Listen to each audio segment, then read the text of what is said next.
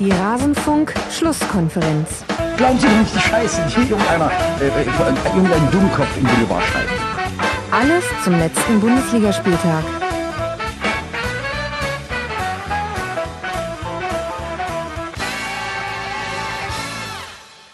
Ja, glaubt doch einfach nicht die Scheiße, die irgendein Dummkopf im Boulevard schreibt. Glaubt lieber die Scheiße, die irgendwie ein Dummkopf mit zwei Gästen im Rasenfunk erzählt. Und damit herzlich willkommen zur Schlusskonferenz Nummer 92 zum achten Bundesligaspieltag. Ich bin Max Jakob Ost, der Edgenetzer bei Twitter und begrüße euch sehr im Rasenfunk. Schön, dass ihr mal wieder eingeschaltet habt.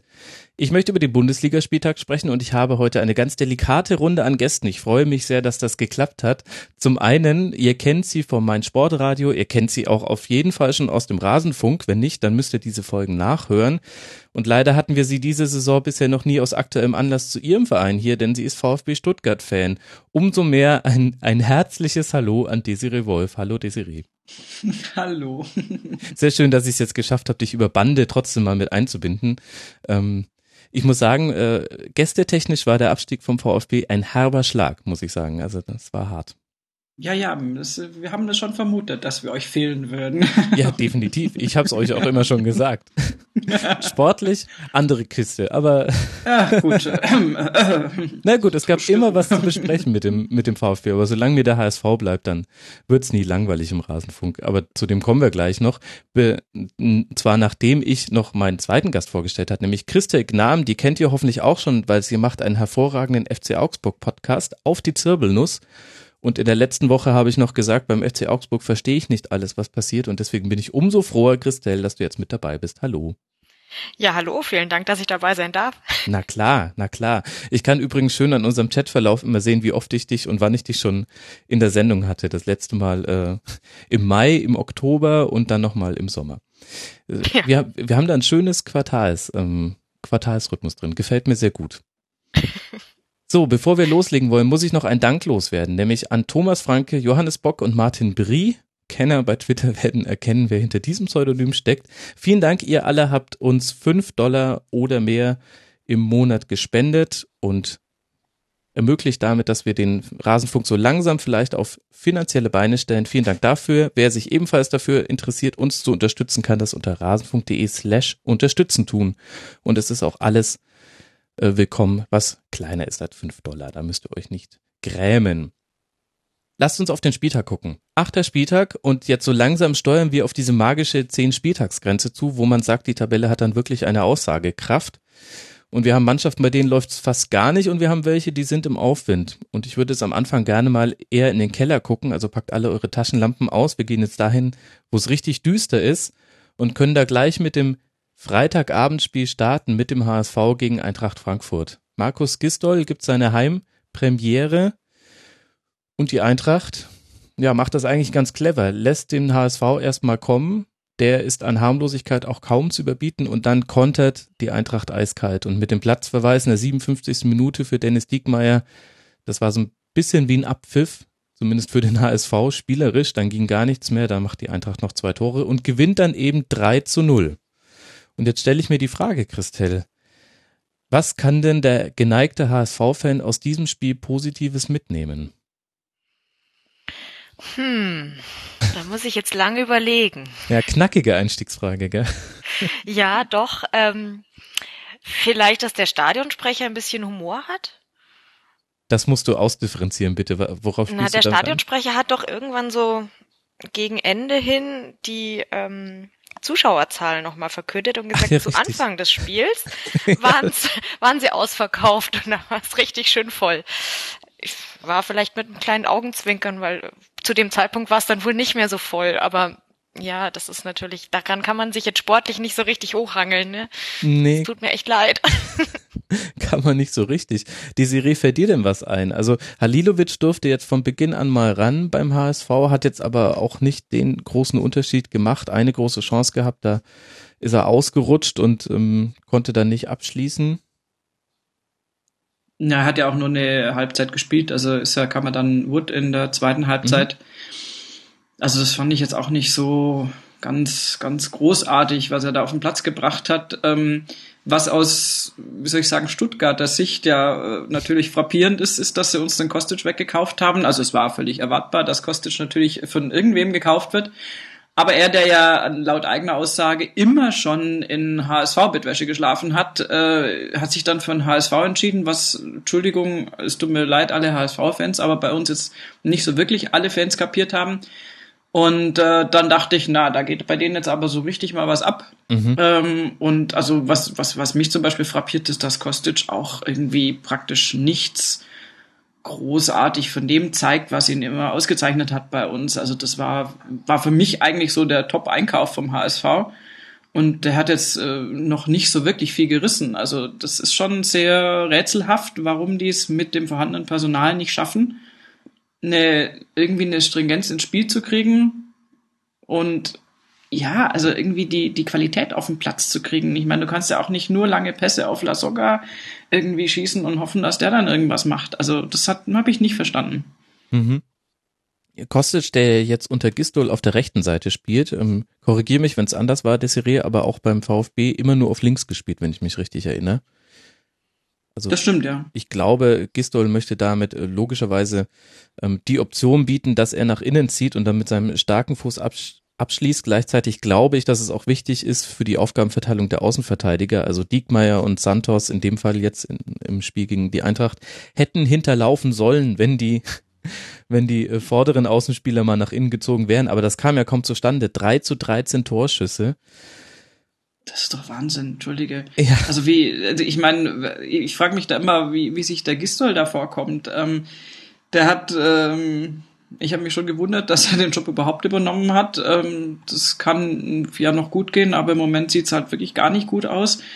Und ähm, er selbst hat ja gestern ein Interview dann noch gegeben und hat sich nochmal aufs Spiel bezogen und hat dann auch nur gemeint, dass er auch überhaupt nicht weiß, warum praktisch die Jungs im Training war das wohl alles engagiert und super mhm. und die haben sich bemüht und bringen es halt null auf den Platz. Und äh, ich meine, Adler ist total, Verzeihung, angepisst. Also der sagt natürlich auch, du wirst dich 3 zu 0, äh, 03 abschlachten. Was sollst du da noch sagen? Und ähm, es ist so ein bisschen, also ich kenne es ja vom VfB, dass es da so rätselhafte Spiele gibt, wo du dir sagst, was, was machen die denn jetzt? Warum machen die das? Aber beim HSV dauert es jetzt halt schon richtig lang. Die haben jetzt auch so richtig schön wenig Punkte da hinten. Also das ist eine ganz gefährliche Situation, finde ich, am Tabellenende. ja, bei zwei Punkten nach acht Spielen äh, ja, kann man das, glaube ich, so sagen mit Tabellenplatz 18. Ich weiß nicht, ähm, Christel, was, was deine Meinung dazu ist. Ich habe so, ähm, Gistol hat ja auch erklärt, was er im Training wollte und was die Mannschaft dann nicht umgesetzt hat, nämlich zum Beispiel, dass jeder Ball mit Risiko nach vorne gespielt wird und das hast du im Spiel fast gar nicht gesehen. Und meiner Meinung nach hat es aber nicht nur mit Training versus Spiel zu tun, wo man dann sagen kann, naja, da fehlt halt vielleicht auch so ein bisschen das Selbstbewusstsein bei manchen Spielern, sondern ich finde, da kann man auch tatsächlich äh, lobend die Eintracht erwähnen, denn die haben genau solche Situationen auch sehr, sehr gut verteidigt und gegen die war ja kaum ein Durchkommen. Das war nicht immer wunderbar anzusehen für den neutralen Beobachter, aber defensiv fand ich die Eintracht in dem Spiel echt stark. Ja, die Eintracht ist zurzeit ja generell unglaublich stark. Das hätte ihnen ja keiner zugetraut. Und äh, von ich ich ich denke, da, da kamen halt gerade auch zwei Mannschaften aufeinander. Gut, bei, beim HSV hat man vielleicht noch irgendwie hoffen können, dass jetzt mit Heimpremiere für Gistol irgendwie irgendwie ja ein neuer Wind vielleicht reinkommt ins Spiel und vielleicht doch irgendwie was passiert, ist leider nicht der Fall gewesen. Aber die Eintracht, die kommt halt mit, mit so einer breiten Brust, die sind wahrscheinlich kaum durch Stadiontor gekommen und dann, ja, denen geht's halt einfach gerade gut und da ist einfach jeder Ballgewinn und jede gute Aktion nochmal eine Schippe drauf auf Selbstbewusstsein und dann läuft es halt. Das ist einfach, ja, sage ich ja dir jetzt nichts Neues. Wenn's läuft, dann läuft's und dann muss halt schon irgendwie was ganz Bitteres passieren, um dich mal wieder runterzuholen auf den Boden der Tatsachen. Mhm. Aber mir hat die Eintracht auch wirklich super gefallen. Gut, es waren so ein paar ähm, Aktionen im Spiel, wo ich dann auch gesagt habe, naja. Aber gut, ich meine, beim, beim ersten Tor hat ja ähm, Holpi gut mitgeholfen. Mhm. Ist halt auch Tor. blöd. ähm, aber für die Eintracht natürlich sagen ja gut, wenn wir es nicht selber machen können, wunderbar, jetzt hilft der Gegner auch noch mit, juhu, und dann, dann das, ja, dann, schwupf, dann flutscht's einfach. Mhm. Ich wer mir ja wirklich positiv aufgefallen ist bei der Eintracht, waren die drei beziehungsweise vier vorne drin. Fabian, Gacinovic und Taraschai und davor Hirgotta. Also später hat ja Nico Kovac dann noch ganz Hamburg geärgert, indem er Alex Meyer noch eingewechselt hat. Da musste man ja Schlimmstes befürchten beim Stand von 3 zu 0. Er, er blieb aber milde. Das habe ich mir auch gedacht. Das war, das war schon. Puh, da haben, glaube ich, manche ein bisschen eingeatmet. Nein, aber die drei, also bei Fabian wusste man ja, dass er einen, einen Lauf hat und dass er in der Saison das bringt, was man sich vielleicht von ihm erhofft hat, als man ihn in der letzten Winterpause geholt hat. Damals noch unter Armin Fee, das muss man sich mal auf der Zunge zergehen lassen. Vor allem du, liebe Desiree. Ähm, nein, mhm. aber ich fand auch Kacinovic und Taraschai, das waren zwei Spieler. Bei Kacinovic wusste man schon immer hoch veranlagt, ähm, auf den konnte man viele Hoffnung setzen. Taraschai ist bisher so unter meinem Radar ein bisschen durchgeflogen. Die haben wirklich ein schönes Spiel gemacht und vor allem das hatte Struktur nach vorne. Also es gab sehr selten also man hatte nicht den Eindruck, dass da viel improvisiert wurde. Und ich glaube, das kann Mannschaften, die nicht so sehr sich auf die individuelle ähm, Fähigkeiten ihrer Spieler verlassen können, äh, denen tut das sehr gut, wenn die eine Struktur im Spielaufbau haben. Und wenn dann Spieler noch einen Lauf haben, wie eben Marco Fabian, der jetzt eben auch wieder zwei ähm, Tore vorbereitet hat, dann, dann kommst du auch mal auf Platz sieben raus nach acht Spieltagen mit 14 Punkten. Also die haben mir beide echt gut gefallen. Und die Frage stellt sich jetzt natürlich, was machen wir mit dem HSV? Da haben auch unsere Hörer einige Fragen zugestellt. So in, so in alle, alle Richtungen. Also einmal hat äh, Jasper Jones 1860 könnte mir vorstellen, dass dahinter vielleicht noch ein Verein steht, den er gerne mag. Weiß ich nicht. Oder er wurde da geboren. Hat, äh, schreibt, er glaubt ja, dass, dass Gistol ein guter Trainer für den HSV ist. Aber er glaubt eben auch, dass es äh, eine Winterpause braucht, um seine Ideen umzusetzen. Ich finde, dafür gab es auch einige Belege in diesem Spiel. Und auf der anderen Seite stellt Jan die interessante Frage unter mitmachen.rasen.de, macht Gisto denn nicht gerade denselben Fehler wie sein Vorgänger? Mit absolutem Zwang ein System spielen, wofür die Spieler fehlen. Lasogga ist kein spielstarker Stürmer und braucht Flanken, die Leute auf den Außenbahnen spielen. Und diese Leute spielen aber jeweils auf der falschen Seite, so wie ich es vorhin beschrieben habe. Und defensiv besteht dasselbe Problem, das man jetzt bis zum Winter nicht mehr lösen kann, weil es fehlen die Innenverteidiger. Diese Rede fand ich einen interessanten Ansatzpunkt. Das ist wirklich ganz interessant. Ähm, ich glaube, der Gedanke ist an sich ähm, nicht schlecht. Der hat echt seine Berechtigung. Ähm, ich denke tatsächlich, dass das, also Gistol sagt ja selbst, dass mit seinen Mannschaften ja normalerweise Tore fallen, also sprich, dass diese Misere, dass ja der HSV keine Tore schießt, äh, wie es jetzt ja in dieser Saison schon äh, so Mode geworden ist, dass er das äh, auf jeden Fall abstellen wird, so quasi flapsig formuliert. Mhm. Und ähm, ich glaube aber einfach, dass, dass, dass der HSV nicht, nicht mit den Mannschaften zu vergleichen ist, die Gistol bisher trainiert hat. Und also was, also was da jetzt, ja, gut. Äh, nicht mit Hoffenheim zu vergleichen ja. ist. Ja, ich habe ich hab auch, während ich es noch gesagt habe, ich dachte, äh, Moment, äh, Mannschaften. Alles gut, er hat ja auch die Jugend da trainiert, das kann man schon so stehen lassen. Genau, Mach also wir, wir finden schon noch irgendeine Mannschaft davor, aber ähm, ich denke tatsächlich, also bei Kostic, äh, dazu habe ich zu wenig HSV gesehen, man möge es mir verzeihen, ich bin ja so ein bisschen auch in so einem Sabbatical, was die erste Liga betrifft, äh, also ist es jetzt nicht... Ähm, normalerweise, ähm, also ich habe jetzt nicht alle HSV-Spiele mehr angeguckt in dieser Saison, aber ich glaube, also die, die Maßnahme mit Kostic auf der rechten Seite, mir war gar nicht klar, dass das ähm, ja, dass das natürlich äh, noch diese äh, ähm, zusätzliche Folge haben kann, dass er sich trotz äh, Fuß und allem, äh, wonach man das jetzt ausrichtet und nach Bedarf, aber dass er sich da vielleicht einfach auch nicht nicht nicht wohlfühlt und mhm. dieses nach innen ziehen ja, netter Gedanke, aber es, es findet nicht statt. Also ich meine, ich Kostic ist ja eh, ist ja ausgepfiffen worden. Also das ist für mich wirklich rätselhaft, warum das gar nicht klappt und gar nicht einrastet. Aber ich glaube tatsächlich, dass, dass der, ähm, der Kommentar von dem, ich habe den, den Namen oder das ja. Handle schon wieder vergessen, genau, ähm, dass das ein berechtigter Einwand ist. Also ähm, ich weiß nicht, ob Gistol die Zeit hat, überhaupt irgendwas zu implementieren, was den HSV jetzt voranbringt, ähm, ohne praktisch sich selbst zu sehr verbiegen zu müssen und ohne aber auch komplett äh, zu vernachlässigen, dass er beim HSV halt nur das Personal hat, was jetzt im Moment da ist und was tatsächlich für das äh, ganz typische Gistol-System vielleicht gar nicht geeignet ist. Also ich, ich befürchte fast beim HSV, dass die den Atem womöglich, ich meine, die müssen im Prinzip bis zur Winterpause mit Gistol durchhalten. Du kannst ja nicht schon wieder einen Trainer entlassen. Also, äh, aber also so normalerweise würde ich da schon wieder fast sein Ende nahen sehen. Also einfach, weil es der HSV ist. Ich, ich kann es ganz schwer einschätzen aus der Entfernung, muss ich sagen. Ja, wobei doch irgendwann auch die Sache ist bei, ich glaube, 13 Trainern in sechs Jahren, bin ich mir jetzt gar nicht sicher, ähm, aber eine, eine sehr hohe Anzahl. Also dann könntest du auch Chuck Norris auf die Bank setzen und das klappt irgendwann nicht mehr. Vielleicht liegt es halt dann irgendwann auch doch nicht mehr am Übungsleiter. Hm, das ist ein Thema, mit dem ich mich durchaus zu Hause sozusagen auch beschäftige. Aber ich glaube, der HSV hat noch mehr Trainerwechsel als wir. Also ich bin mir nicht ganz sicher, wer da gerade im Ranking vorne liegt. Das äh, changiert ja auch immer hin und her. Ähm, nein, es ist, ich meine, du musst, wenn du so eine Mannschaft jetzt mitten in der Saison übernimmst und dann natürlich eh schon unten stehst, äh, hast du ja eh wenig Chancen da jetzt. Also das, entweder du hast das Glück und du bringst so diesen, diesen Push und diesen frischen Wind und äh, es klappt sofort aus mhm. irgendeinem Grund. Und das ist offensichtlich nicht passiert. Und jetzt hat Gistor, glaube ich, echt ein Problem. Und ähm, was mich halt so ein bisschen verwundert ist, dass er schon auch relativ ratlos wirkte in dem Interview aus meiner Sicht. Also er versucht natürlich da jetzt ähm, Ideen zu entwickeln und äh, wird dann natürlich mit den Jungs trainieren und alles, aber irgendwie läuft es nicht so richtig. Und das kenne ich vom VfB, wenn es dann nicht läuft, dann läuft es meistens auch länger nicht.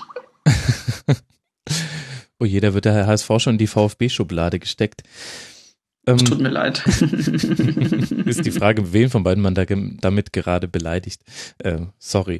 Äh, ja, Christelle, ich habe mir so ein bisschen die Frage gestellt, ich hatte auch so diesen Gedanken, den, den Desiree jetzt äh, ausformuliert hat, ähm, dass, dass Gisto diese Situation in der Form nicht kennt. Das stimmt allerdings natürlich nur zur Hälfte, denn er, wenn man sich dran erinnert, wann er Hoffenheim übernommen hat, dann hat er es schon mal geschafft, eine komplett verunsicherte Mannschaft wieder auf Spur zu bringen. Da haben dann zwar auch die Dortmunder am letzten Spieltag nochmal herzlich mitgeholfen, indem sie zu Hause gegen Hoffenheim verloren haben, aber er hatte quasi schon mal dieses, ähm, diese Situation, dass die Mannschaft in sich moralisch, ich sag mal, eher eben tatsächlich sich im Untergeschoss im Souterrain bewegt hat und nicht irgendwo auf der Dachterrasse aber eben ein anderes Spielermaterial hatte er da zur Verfügung. Und ich, und er hat von Anfang an gesagt, er muss jetzt überlegen, was kann er, wie viel kann er überhaupt den Spielern zumuten an Veränderungen. Und jetzt nach den bisherigen Spielen würde ich sagen, gegen Hertha ganz ordentlich gespielt, aber verloren. Gegen Gladbach auswärts 0 zu 0 und keiner weiß, wie es passiert ist. Das lag nur an der Elfmeterschwäche und Abschlussschwäche von Gladbach und jetzt zu Hause 0 zu 3. Irgendwie also vielleicht dann auch erstmal die Offensive, die mit zwei Toren jetzt auch eh gerade nicht glänzt, mal hinten anlassen und hinten den Laden dicht machen, oder? Es wäre vielleicht nicht der falsche Ansatz, mal hinten anzufangen und ähm, sich langsam vorzuarbeiten. Ähm, hm. Denn gut, ich bin ja jetzt kein Trainer, aber also man kann ja nicht mehr viel falsch machen beim HSV, weil es läuft ja schon nix. Ja? Von daher einfach mal an den Punkten ansetzen, wo es ganz offensichtlich nicht geklappt hat. Ähm, die Defensive stand nicht sehr gut. Und dann ja mal gucken. Ich meine, vorne steht ja ein Lasogga, vielleicht kriegt er plötzlich mal wieder einen langen Ball ab und dann trifft er plötzlich was. Das wäre ja, würde mich ja für den HSV freuen. Aber ja, wie du richtig sagst, äh, irgendwo muss er ansetzen und warum nicht hinten? Aber insgesamt, ich habe auch nicht das Gefühl, dass es beim HSV am Trainer liegt und ob jetzt Gistol da der, der perfekte Mann ist oder nicht. Ich glaube, die müssen inzwischen auch echt ernsthaft lang suchen, bis sie einen finden, der den Job macht. Von daher können ja. sie inzwischen wahrscheinlich froh sein, dass sie einen gefunden haben, der überhaupt Erfahrung, wie du richtig sagst, mit so einer Situation schon mal sammeln konnte.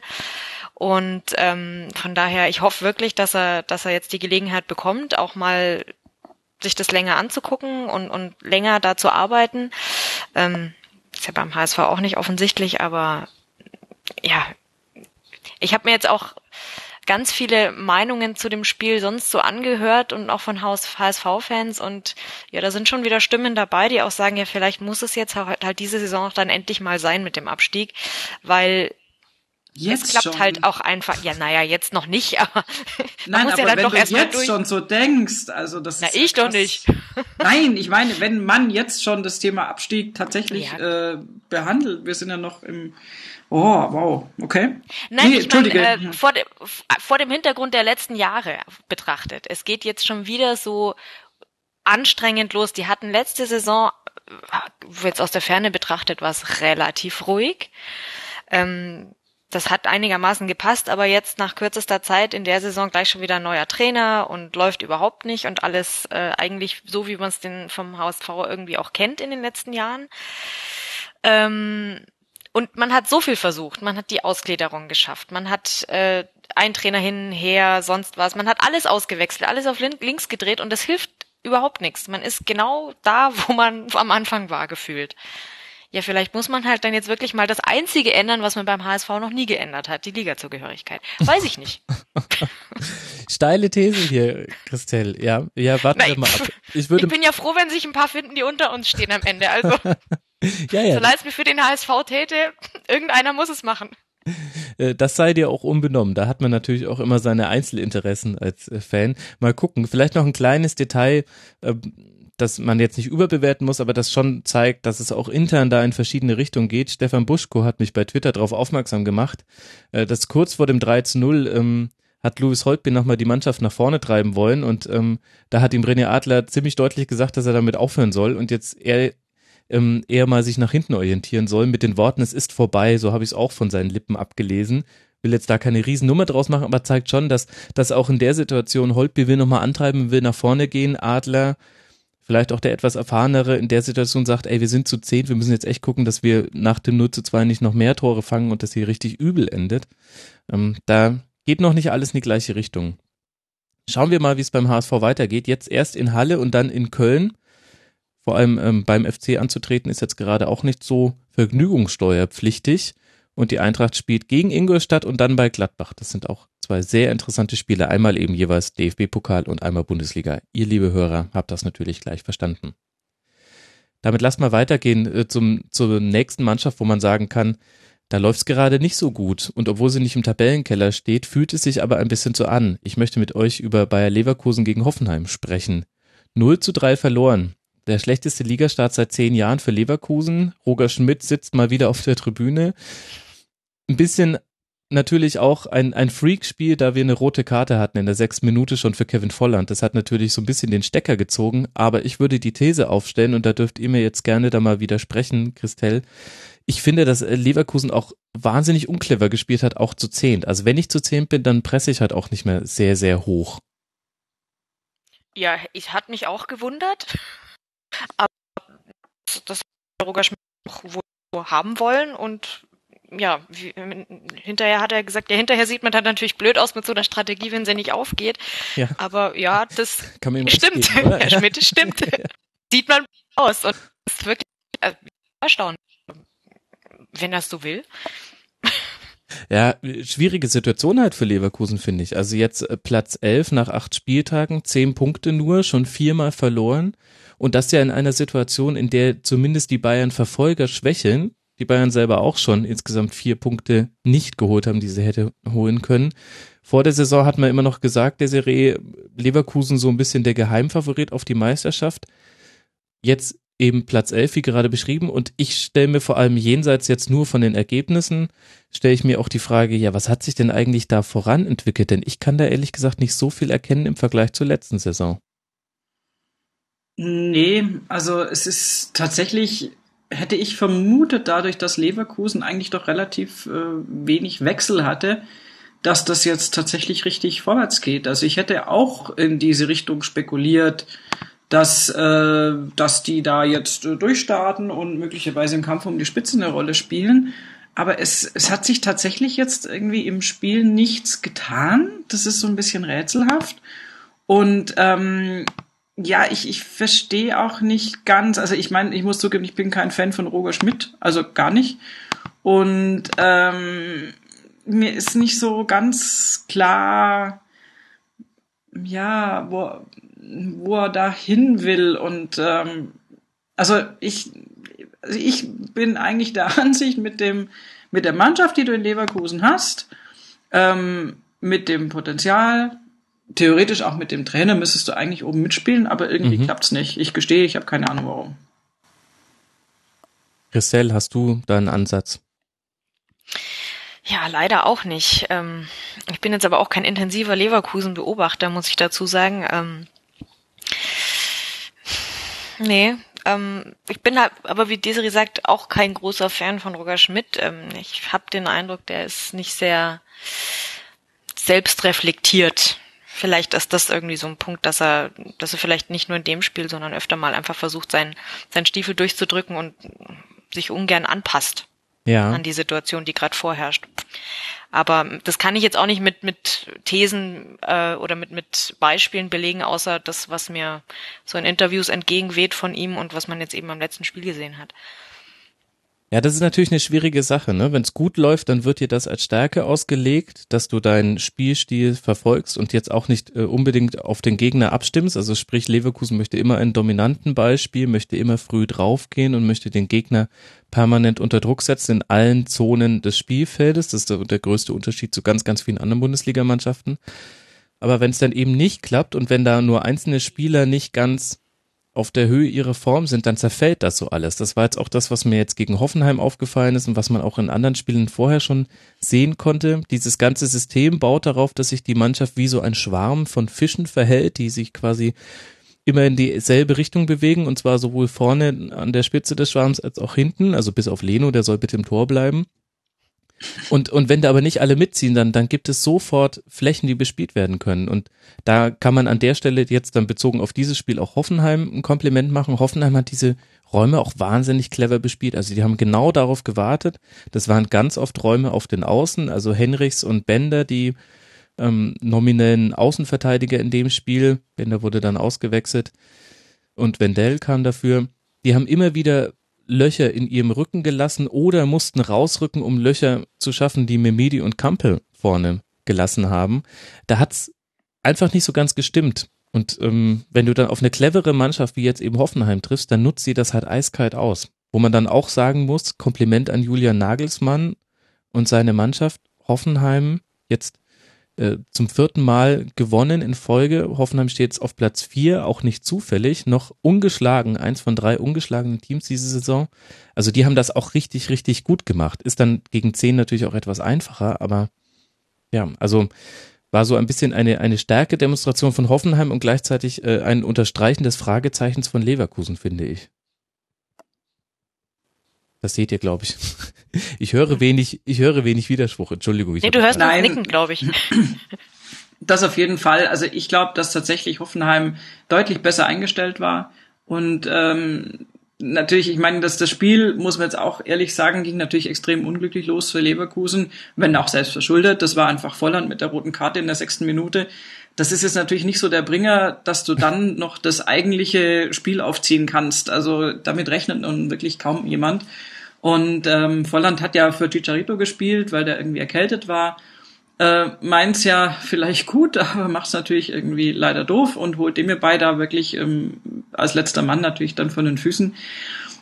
Sieht rot aus meiner Sicht auch berechtigt und dann sind die halt schon mal in Unterzahl und zwar praktisch gefühlt das ganze Spiel. Mhm. Dann hast du es natürlich auch schwer, deine äh, ursprüngliche Taktik irgendwie durchzuziehen.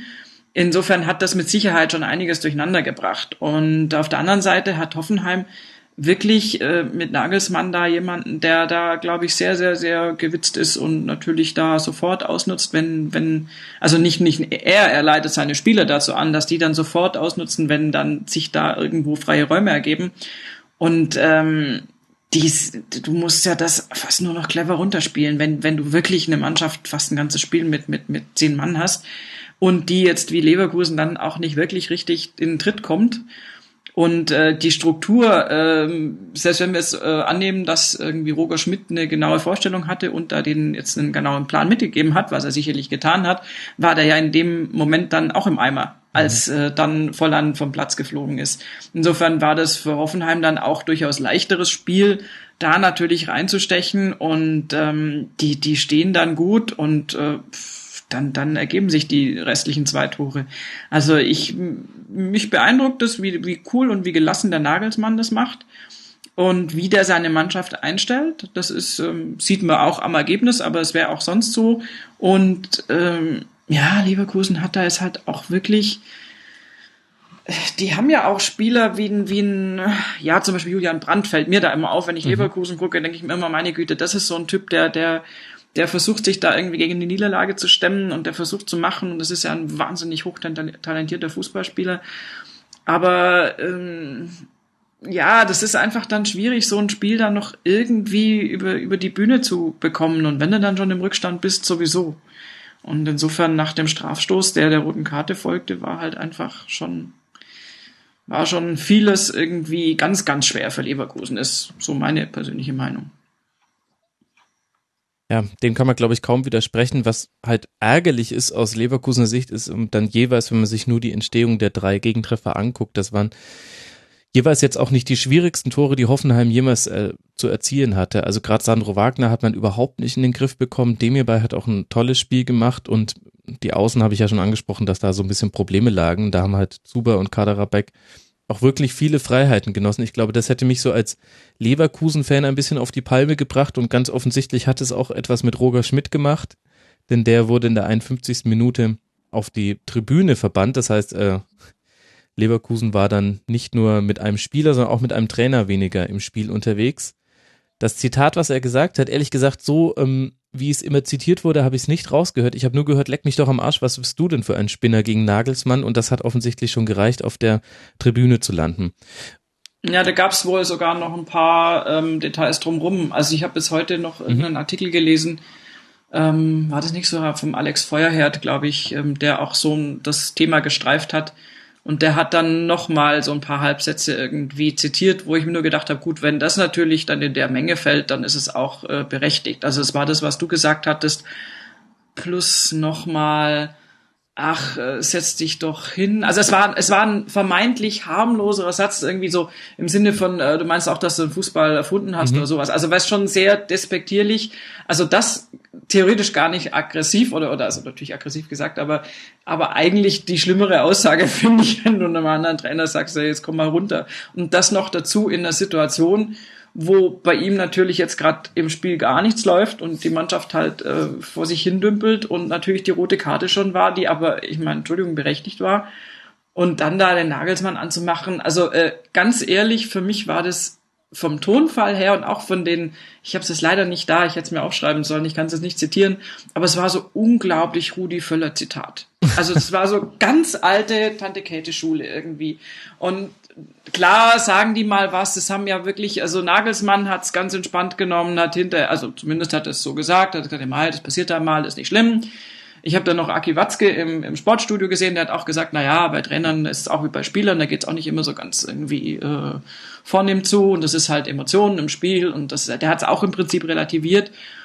Aber es ist halt die Frage, ob du in so einer Situation dann da irgendwie dann noch dazu sehr viel jüngeren Trainerkollegen, der halt dummerweise gerade deutlich mehr Erfolg hat als du selbst, dann da so ausfallend dich da äh, äußern musst. Also ich brauch's auch nicht so wirklich, muss ich sagen. Ja, ich finde, das Ganze hat auch noch eine übergeordnete Dimension. Also an sich wäre das ja jetzt einfach nur ein Trainer, hat sich nicht im Griff und mein Gott, die haben halt zum, als, als Entladungsmöglichkeit ihrer Emotionen haben Trainer eben normalerweise nur die Sprache. Ein paar haben noch irgendwelche Koffer getreten, Grüße an Werner Lorand und an seinen Assi, wobei das sogar bei dem Tor ja war.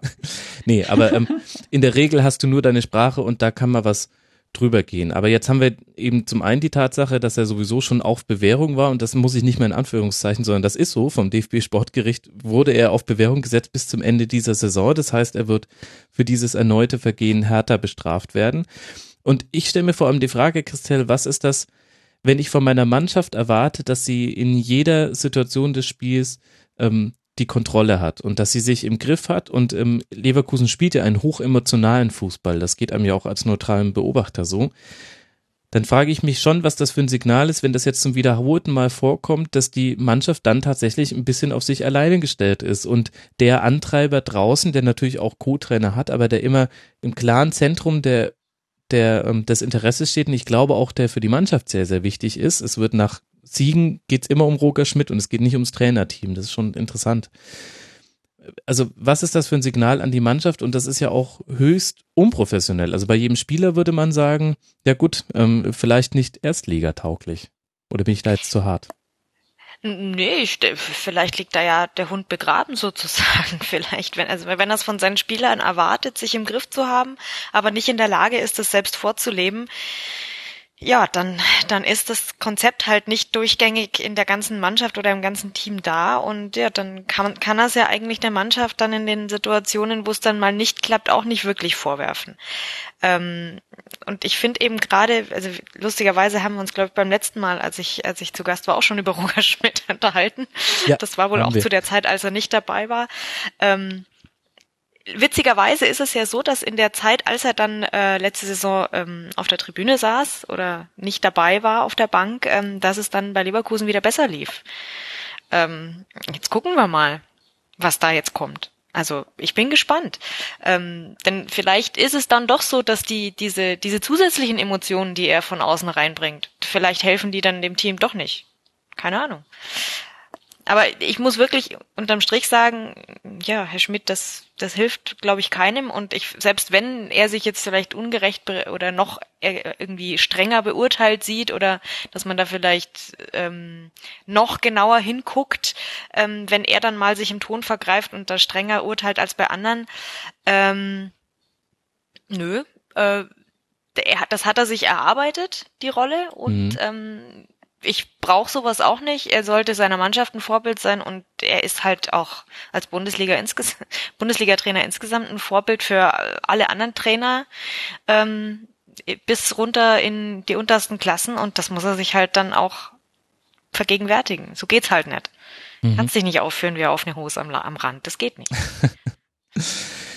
ja, Alpha Roh, unser Hörer Alpha Roh hat äh, noch einen ganz interessanten Vergleich gebracht. Ähm, ich lese ihn einfach vor und jeder Hörer kann dann für sich äh, beurteilen, ob er ihm zustimmt oder nicht. Ich tue es in Teilen auch nur.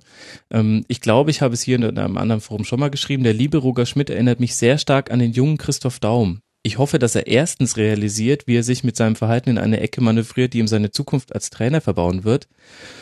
Und zweitens, die Bayer-Führung realisiert, dass sie aufpassen sollte, dass es soweit nicht kommt. Fand ich einen interessanten Vergleich mit dem jungen Christoph Daum.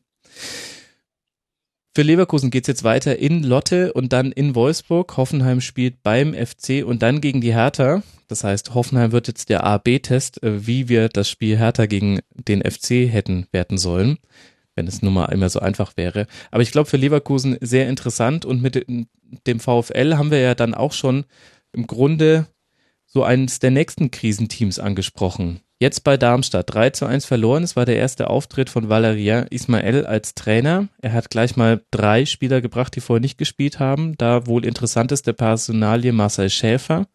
Dann Janik Gerhardt und äh, Caligiuri haben noch gespielt. Ansonsten. Und da stelle ich mir jetzt aber auch die Frage, Desiree,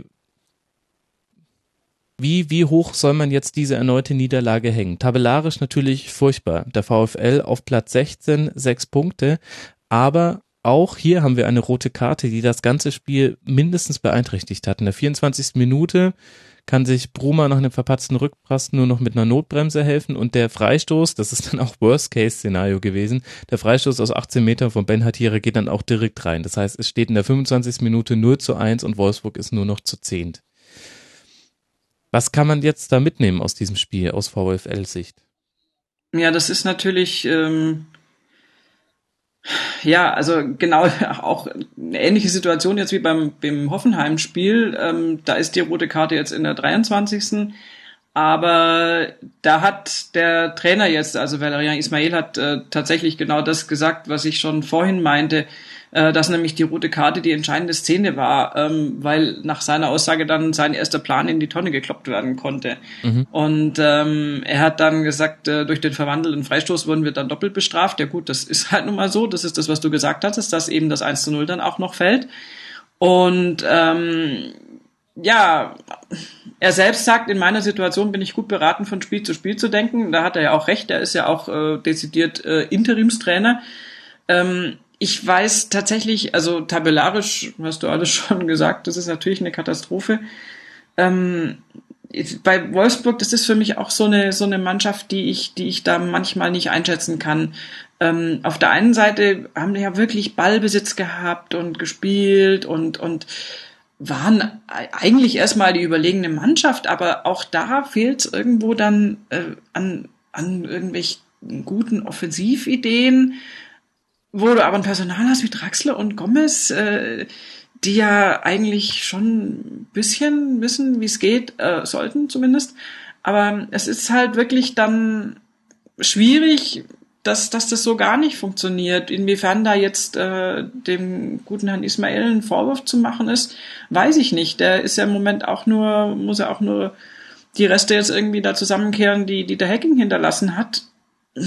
Und Darmstadt hat's halt einfach dann letztendlich gut, gut genutzt. Also die, die, haben das wirklich, das hat mich auch irgendwo beeindruckt, weil auch eine taumelnde Wolfsburger Mannschaft muss ja nicht zwingend dem Gegner dann zum Spielgewinn verhelfen, wenn die das nicht nutzen können. Das hat Darmstadt aber gemacht.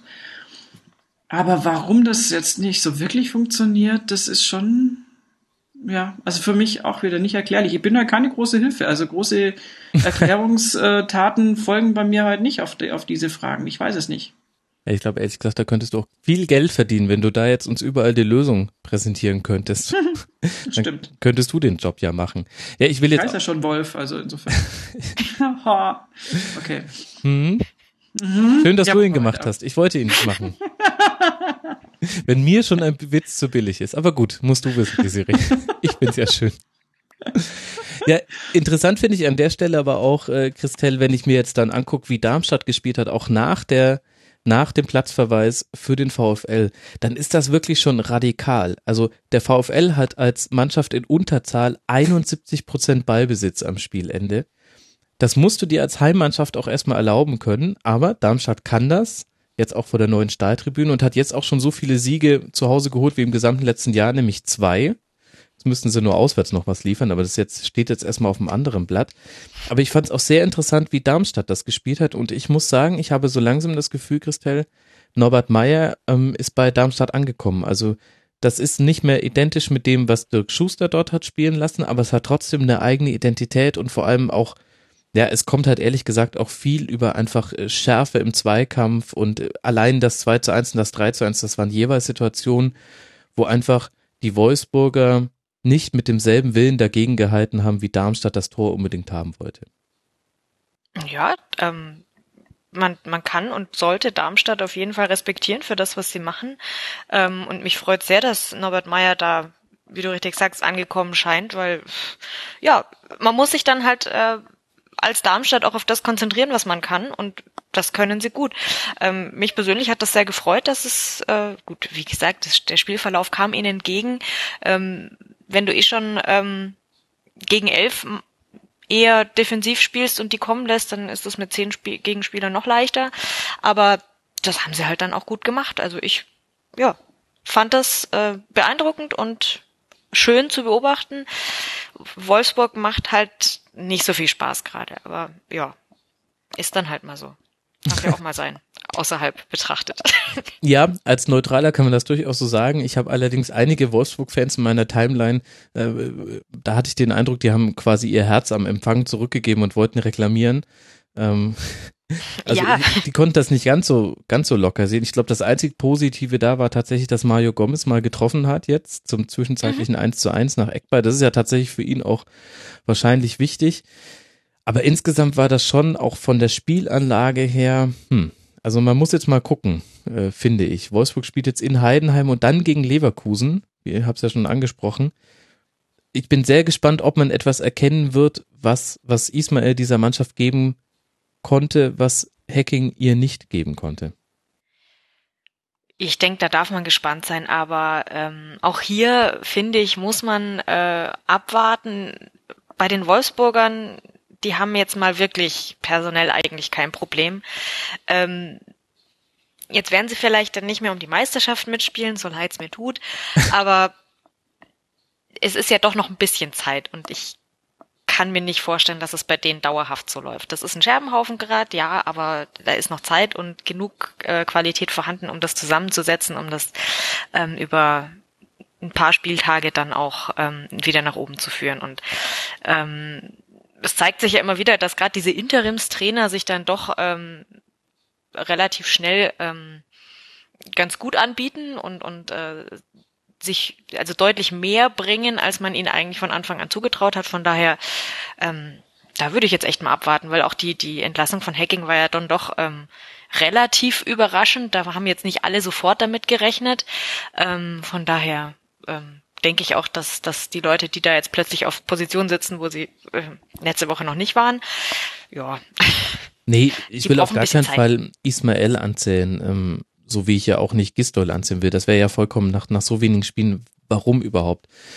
Aber ich stelle mir in dem speziellen Fall bei Wolfsburg jetzt schon die Frage, ob dieser Trainerwechseleffekt genauso wirksam sein wird, wie man es bei anderen Vereinen beobachten kann. Denn das erste, was passiert, ist ja meistens, die Leistungssteigerung der Spieler hat ja oft damit zu tun, dass ähm, diejenigen, die vorher auf der Bank saßen oder für sich keine Chance mehr gesehen haben, dass die das Gefühl haben, jetzt kann ich nochmal angreifen. Und jeder neue Trainer kommt und sagt, ähm, wir fangen bei Null an, ich bewerte jeden nur nach seinen Trainingsleistungen. Und dann ist da automatisch wieder eine Spannung in der Mannschaft, die man eben meistens in den Spielen vorher nicht gesehen hat.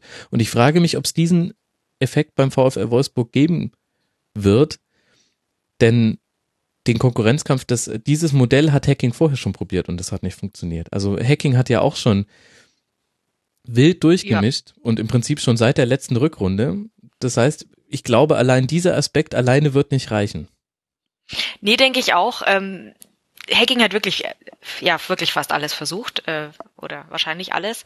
Ähm, aber trotzdem glaube ich, ähm, dadurch, dass es doch relativ plötzlich kam jetzt, der Wechsel, ähm, hm. und ich glaube, die Spieler müssen, also in, Wolfsburg müssen die Spieler ja schon länger aufwachen.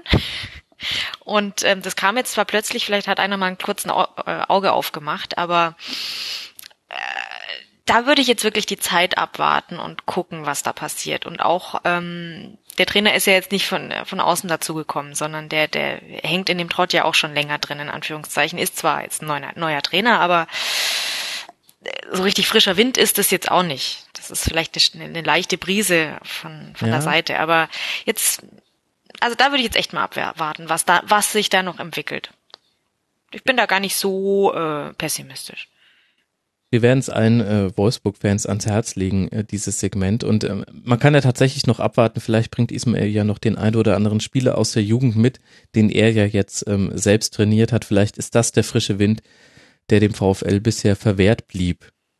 Jetzt haben wir gesprochen über Platz 18 mit dem HSV, wir haben gesprochen über Platz 16 mit dem VfL Wolfsburg. Jetzt lasst uns mal über Platz 17 sprechen, den FC Ingolstadt. Und wenn man sich nur den Tabellenplatz anguckt, dann denkt man sich, hu, das kann ja keine Positivgeschichte sein, die wir jetzt zu besprechen haben. Und dann gucken wir uns das Ergebnis an und sehen, oho, ein 3 zu 3 gegen Borussia Dortmund zu Hause.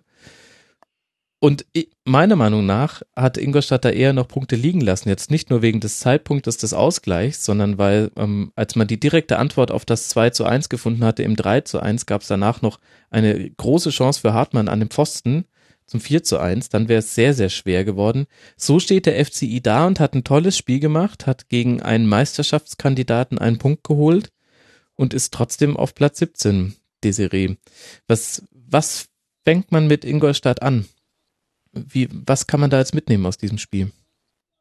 Also ich fand äh, die Leistung von Ingolstadt in dem Spiel tatsächlich wirklich sehr gut. Ähm, einfach weil sie ähm, ja nicht von vornherein aufgesteckt haben, so nach dem Motto, ja, jetzt spielen wir hier gegen Dortmund, da geht da eh nix. Sondern die haben wirklich aus irgendeinem Grund waren die wirklich gut eingestellt und hatten da keine Angst und äh, haben also wirklich, also haben auf mich jetzt auch nicht sonderlich verunsichert gewirkt, obwohl ja vorher wirklich vieles gar nicht gut lief. Mhm. Ähm, und insofern ähm, haben die wirklich äh, gut da angefangen und äh, die Dortmunder waren irgendwie müde und keine Ahnung, mit dem Kopf woanders in der englischen Woche, whatever. Das kann man von außen natürlich nicht so wirklich beurteilen, aber die hatten da jetzt nicht so richtig äh, was entgegenzusetzen und das hat ja auch letztendlich dann äh, Thomas Tuchel bemängelt und auch zu mehr oder weniger zu Recht. Äh, also er hat ziemlich ziemlich heftig auf den Punkt gebracht, ähm, hat gesagt, äh, wir waren definitiv nicht bereit, in der ersten Halbzeit Bundesliga zu spielen, in keinem Bereich des Spiels unter dem Strich hätten wir es nicht wirklich verdient gehabt, das Spiel noch zu gewinnen. Das spricht für deine These. Und ähm, also der war da gar nicht begeistert von seiner Mannschaft. Dem standen aber auch wiederum die Ingolstädter gegenüber, die das echt gut gemacht haben. Und ähm, Also ich hätte dann gegen, gegen Ende des Spiels hätte ich eigentlich gedacht, Mensch, die Ingolstädter, das wird nochmal knapp, die werden sicher das 3-2 noch kriegen, hm. aber vielleicht kriegen das noch durch. Und dass dann natürlich Dortmund anrennt und natürlich äh, da eine Offensive dann noch aufbietet, die dann tatsächlich noch das 3-3 macht. Und letztendlich, aber Ingolstadt hat da über lange Zeit wirklich ganz, ganz tollen Kampfgeist gezeigt und das hat mich sehr beeindruckt. Insofern weiß ich nicht, ob, also ich hatte am Anfang auch das Gefühl, dass Kauczynski nicht so wirklich der äh, passende Trainer ist, oder was heißt passend, also dass er da nicht so wirklich richtig äh, gut eingeschlagen hat oder angekommen ist. Nach dem Spiel muss ich diese Meinung so ein bisschen revidieren. Also das fand, fand ich jetzt schon eine wirklich sehr, sehr gut, gute Vorstellung und auch eine sehr gut eingestellte Mannschaft. Der aber halt auch in die Karten gespielt hat, dass man die beiden ersten Tore nach Freistößen schießt. Tore zu erziehen war ja eh so ein bisschen das Problem vom FC Ingolstadt. Da werden wir Sprecher nochmal auch bei Augsburg nochmal drüber sprechen können, was das so mit einer Mannschaft macht.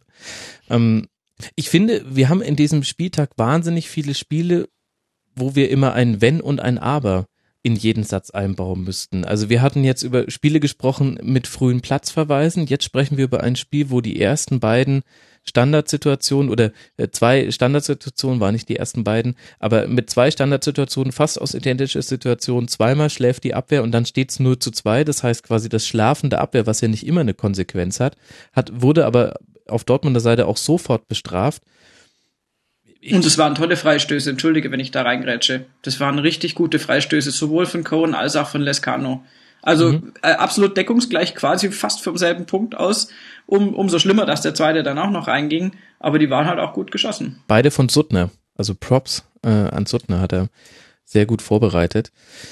Ja, aber um, um auf den Punkt zu kommen, ich tue mir so ein bisschen schwer äh, herauszudestillieren, was jetzt dieses einzelne Spiel oder viele Spiele von diesem einzelnen Spieltag über die Saison aussagen. Ich ähm, will jetzt nicht sagen, dass das ein komplettes Freak-Spiel war und ich denke, dass Ingolstadt ein paar Dinge gezeigt hat, die vor allem auch also die Mannschaft hatte ja so einen Findungsprozess zusammen mit dem Trainer Kocinski. Das ähm, hatten wir schon in der letzten Schlusskonferenz besprochen mit Ralf Gunisch, dem Ex-Profi vom FC Ingolstadt, dass man sich da nicht so ganz einig war, in welche Richtung wollen wir uns weiterentwickeln. Wollen wir unser Offensivpressing aus der Hasenhüttelzeit mitnehmen oder wollen wir etwas äh, zurückhaltender spielen?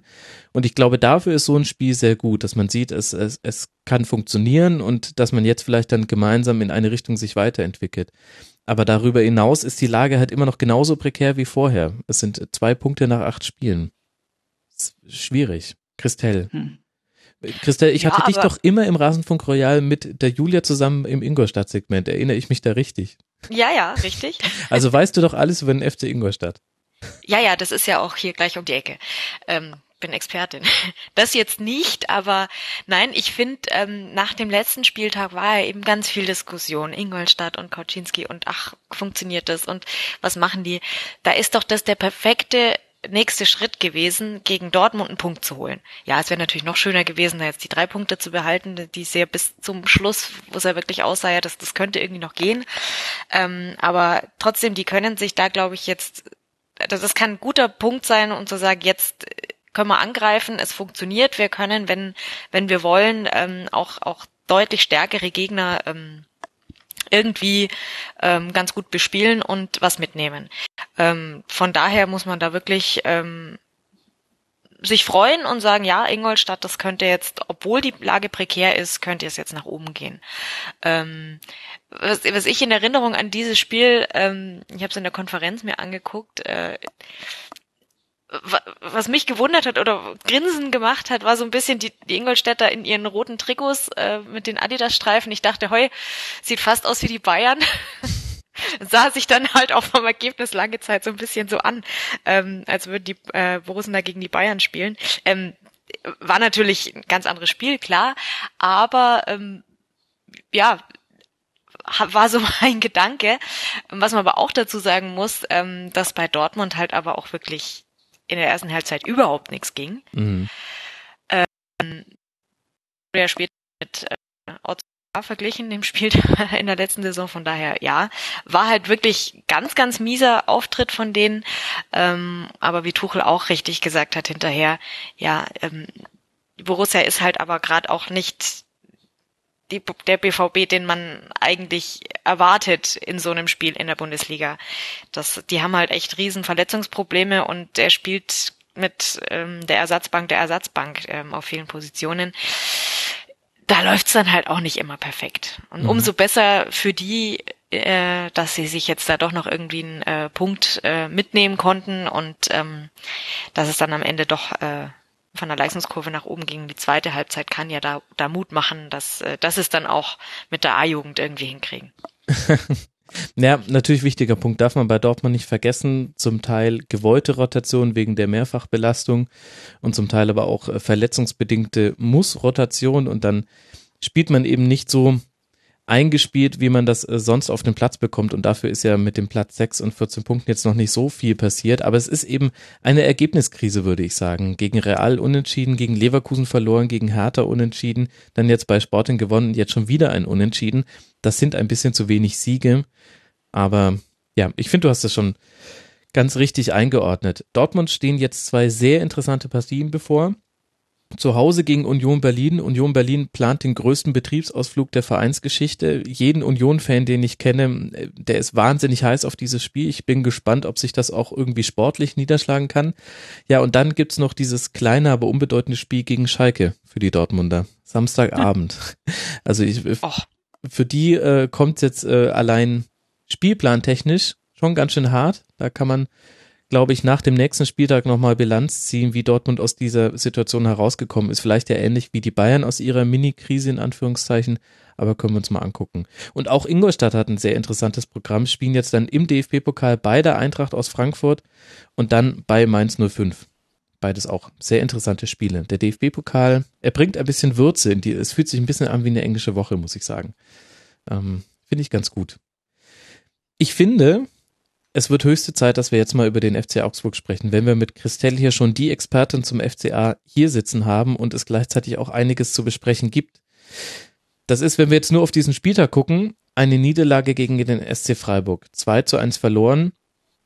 Der FCA hat das irgendwie eine merkwürdige erste Halbzeit. Da, da ging auf beiden Seiten gar nicht so viel und dann ist es eben so, dann liegt man nach einem Freistoß 0 zu 1 hinten und dann nach einer schnellen Kombination 0 zu 2, man kommt noch auf 2 zu 1 ran, aber es geht nicht mehr so, es geht sich nach hinten nichts mehr aus, obwohl es noch eine Riesenchance für Günther Schmidt gab. Christelle, jetzt lass uns mal mit dem Spiel beginnen. Mhm. War das vielleicht auch so ein bisschen symptomatisch für das, wie die, wie die Saison bisher läuft, dass eher die Kleinigkeiten gefehlt haben? Ja, ähm, würde ich, würde ich so sagen. Ähm, ich meine, so, so glücklich bist du natürlich nach so einer Niederlage nicht, aber es hat mich jetzt auch nicht komplett aus dem Häuschen gebracht. Äh, ich habe jetzt keine Trikots zerrissen, weil wir jetzt in Freiburg verloren haben.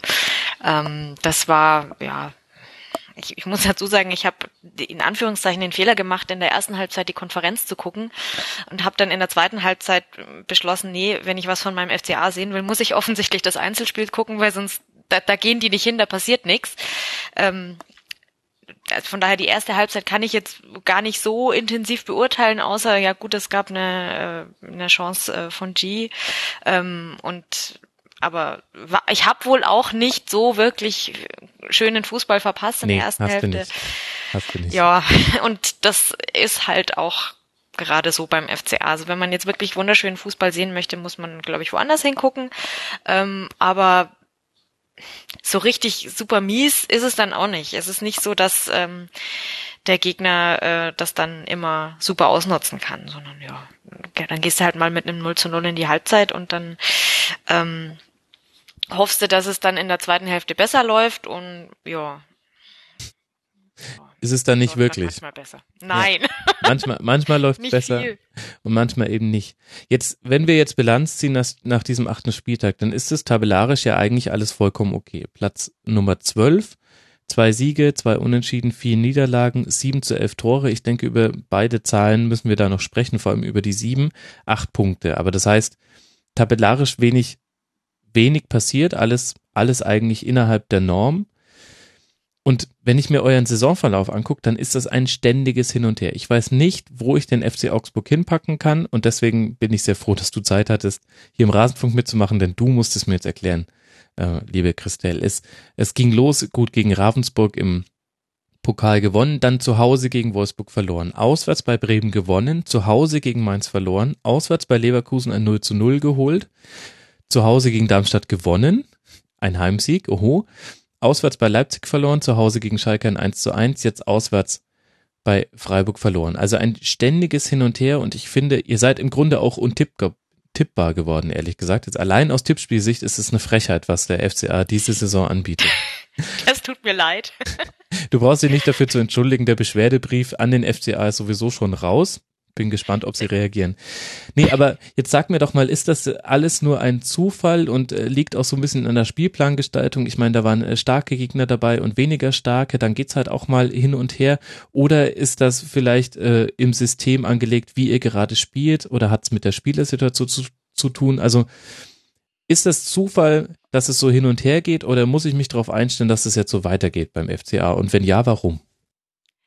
Hm, also ich stimme dir zu, wenn man sich so die letzten Spiele anguckt, also es geht äh, fröhlich auf und nieder. Ähm, aber wenn ich mir anschaue, gegen wen wir Punkte geholt haben und gegen wen nicht, mhm. ähm, sehe ich da eigentlich schon ähm, eher Teams, die zumindest zu dem Zeitpunkt, wo wir gegen sie gespielt haben, tatsächlich auch entweder stärker einzuschätzen waren als wir, dann haben wir verloren, oder ähm, ich sehe sie auch im Saisonverlauf hoffentlich unter uns und dann haben wir Punkte geholt beziehungsweise gewonnen. Mhm. Ähm, das, der einzige Ausreißer oder die einzigen Ausreißer, wo ich sage, heute, das, das, da sollten wir auch ähm, äh, mit Stolz drauf gucken, sind die Unentschieden gegen Leverkusen und Schalke. Ähm, wo ich finde, da haben wir uns äh, beide Male gut angestellt. Ähm, halt jetzt ja keinen Schönheitspreis gewonnen, äh, aber Muss man. Ähm, da kann man sich, da kann man sich freuen, dass es, dass man da einen Punkt äh, mitgenommen hat. Und von daher finde ich eigentlich so richtig untippbar ist es gar nicht, wenn du dir guckst, anguckst, gegen wen musst du die Punkte holen, wenn du das Saisonziel erreichen willst, Klassenerhalt. Ähm, dann haben wir das eigentlich genau dort getan, wo es zwingend erforderlich war, dass wir gegen äh, Leipzig keine drei Punkte holen äh, müssen, auch wenn es ein Aufsteiger ist. Aber ich glaube, das wurde schon oft genug gesagt, dass das nicht der typische Aufsteiger ist. Mhm. Ähm, und dass wir auch gegen Wolfsburg Wolfsburg, ja, das ist jetzt momentan eine blöde Situation, das haben wir ja schon besprochen, aber auch gegen Wolfsburg musst du dir nicht Punkte ausrechnen als FCA. Ähm, dann sage ich ja, ähm, also liegt an Hauptsache mir, dass gegen ich so Werder schlecht tipp. und Hast du das jetzt gerade, Bitte? Äh, also hast du gerade nee, gedacht, es nee, liegt nee. an mir, dass ich so schlecht tippe? Schon, oder? Also ich habe das so gehört. So ein bisschen. so ein bisschen. Entschuldigung, Max.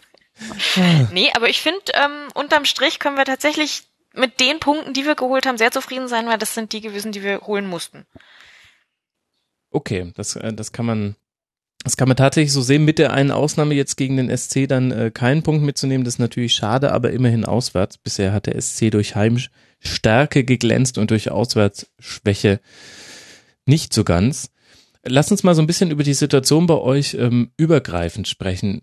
Ihr habt ja ganz gut zugelangt im Sommer mit Hinteregger, Schmidt und Finn Bogerson fast 20 Millionen ausgegeben und mit Abgängen von Hong und Klavan zwei Innenverteidiger verloren und Esswein insgesamt eine Summe zwischen 6,5 und 7 Millionen Euro investiert. Das ist, würde ich sagen, für FCA-Maßstäbe einiges. Und dann haben wir natürlich noch den Umbruch auf der Trainerbank.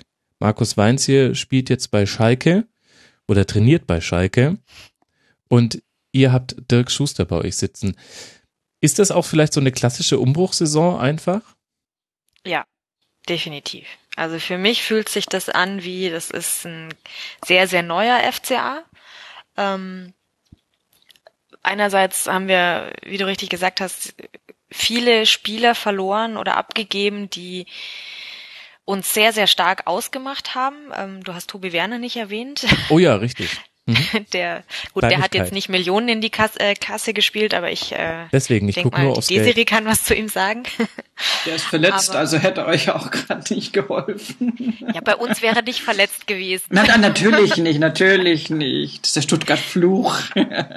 Bitte, auf jeden Fall.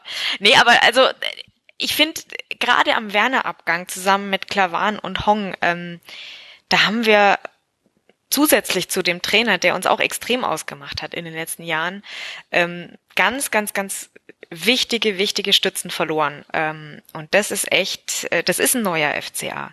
Ähm, ich muss selber noch warm werden mit ihm. Ich bin immer noch nicht ganz drin in der Saison, muss ich wirklich sagen. Ähm, Ja, schockiert mich auch, dass du die erste Halbzeit in der Konferenz gesehen hast. Ja, das lag ein bisschen daran, dass ich mir gedacht habe, hm, guckst du mal lieber äh, sicherheitshalber mal die Konferenz, weil du musst über die anderen Spiele im Rasenfunk auch ein bisschen was Ach so, ah, okay. Es ist tatsächlich so, dass ich mit der Saison so wenig warm geworden bin inzwischen, dass ich tatsächlich meistens mein FCA natürlich beobachte und gucke und auch äh, gerne ins Stadion gehe, aber auch den Rest der Liga gar nicht so intensiv beobachte, weil es immer noch irgendwie ja, wir hatten so eine intensive Zeit in den letzten Saisons, dass es jetzt so ein, ich muss wieder warm werden mit der ganzen, mit dem ganzen Fußballbetrieb. Und äh, ja. Bundesliga Burnout. Ja, fast. Konnte man in Stuttgart Keine Sorge, das kommt wieder.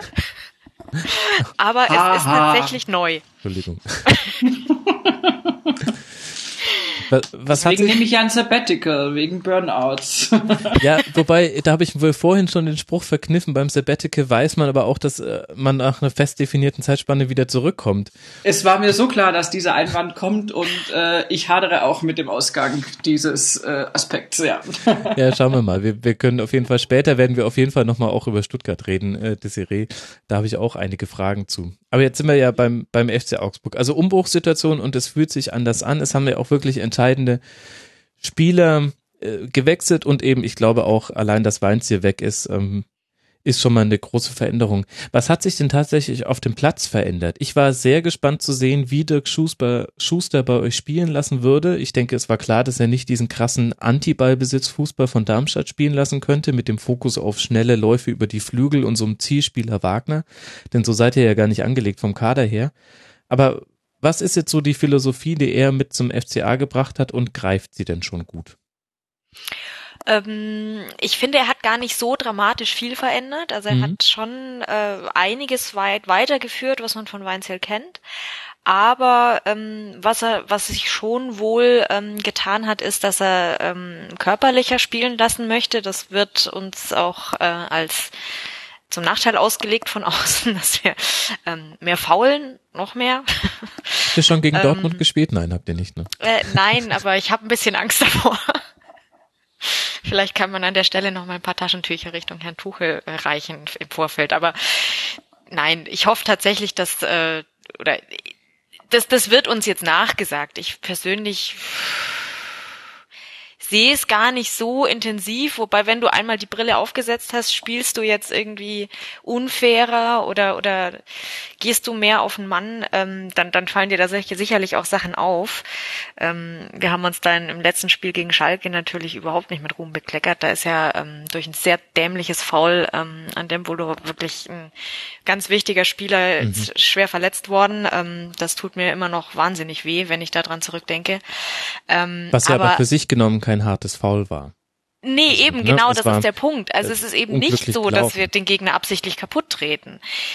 Das war in dem, ich meine, ich war 20 Meter von dem Foul entfernt, weil der, die, weil der, die direkt auf mich auf der Tribüne zugelaufen sind. Ähm, das sah überhaupt nicht schlimm aus. Ja, es war ein klares klares Foul, da braucht man nicht diskutieren und ja, er hat den Ball nicht erwischt und da muss er auch gelb sehen.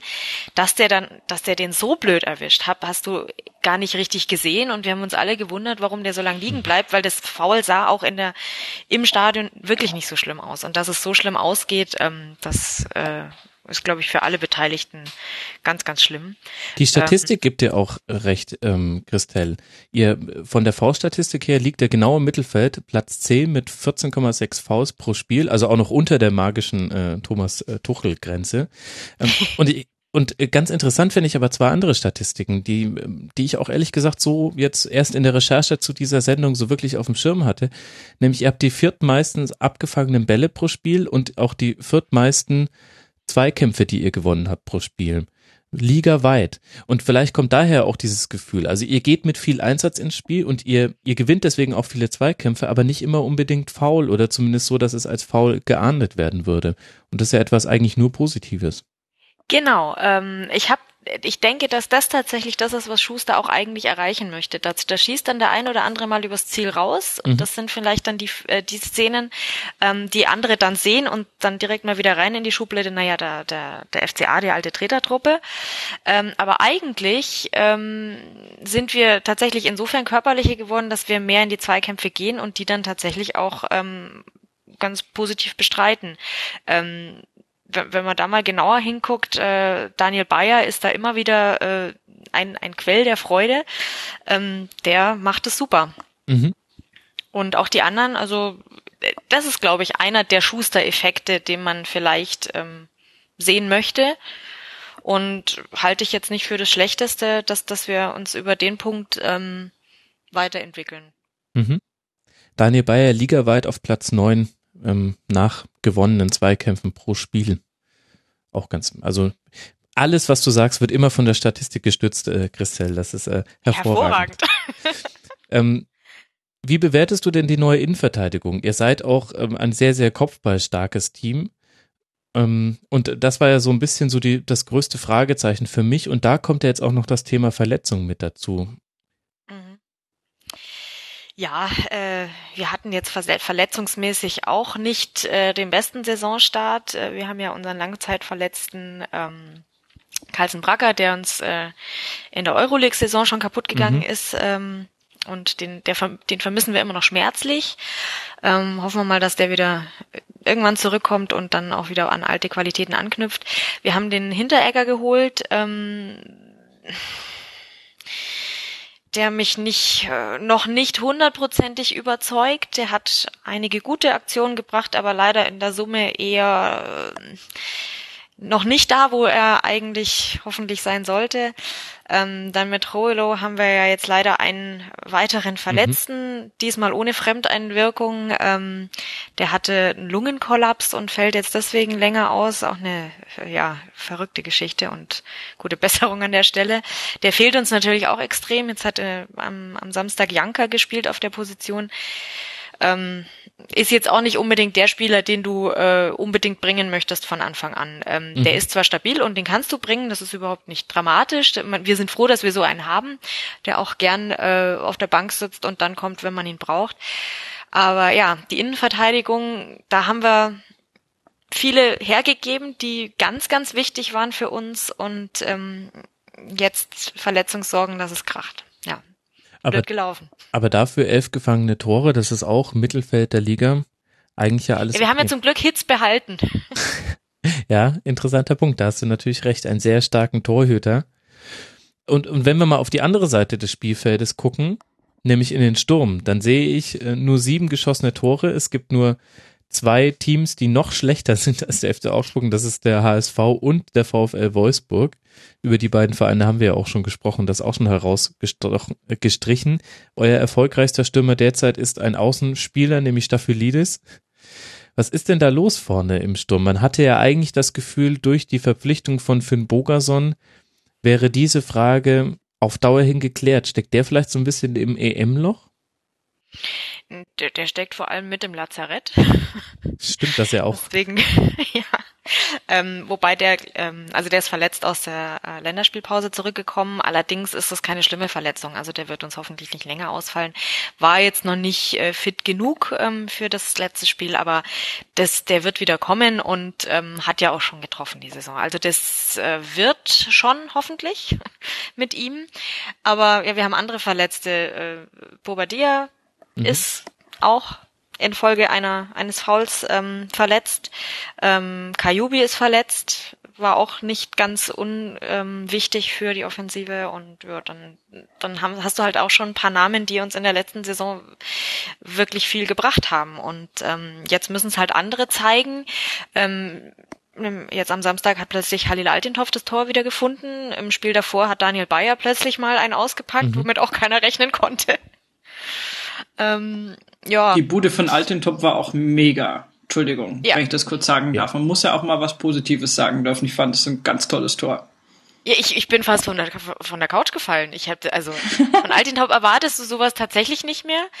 Ähm, ist ja wirklich schon älter, hat jetzt länger nicht mehr anknüpfen können an den Altintop, den der noch vor, vor zwei Saisons wirklich ähm, total wichtig für uns war, sondern ja gut, er, er, er steht im Gesamtteam macht er das, was wir von ihm brauchen, das passt alles, aber er ist halt nicht mehr der Schnellste, er ist nicht mehr, ähm, ja, und momentan muss Schuster ihn halt von Anfang an bringen, beziehungsweise er tut es.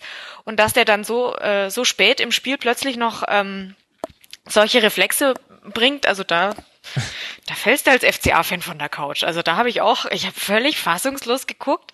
War wirklich super. Also wenn es der Halli, Halli jetzt doch noch kann, dann super. Dann sage ich nie wieder was gegen ihn.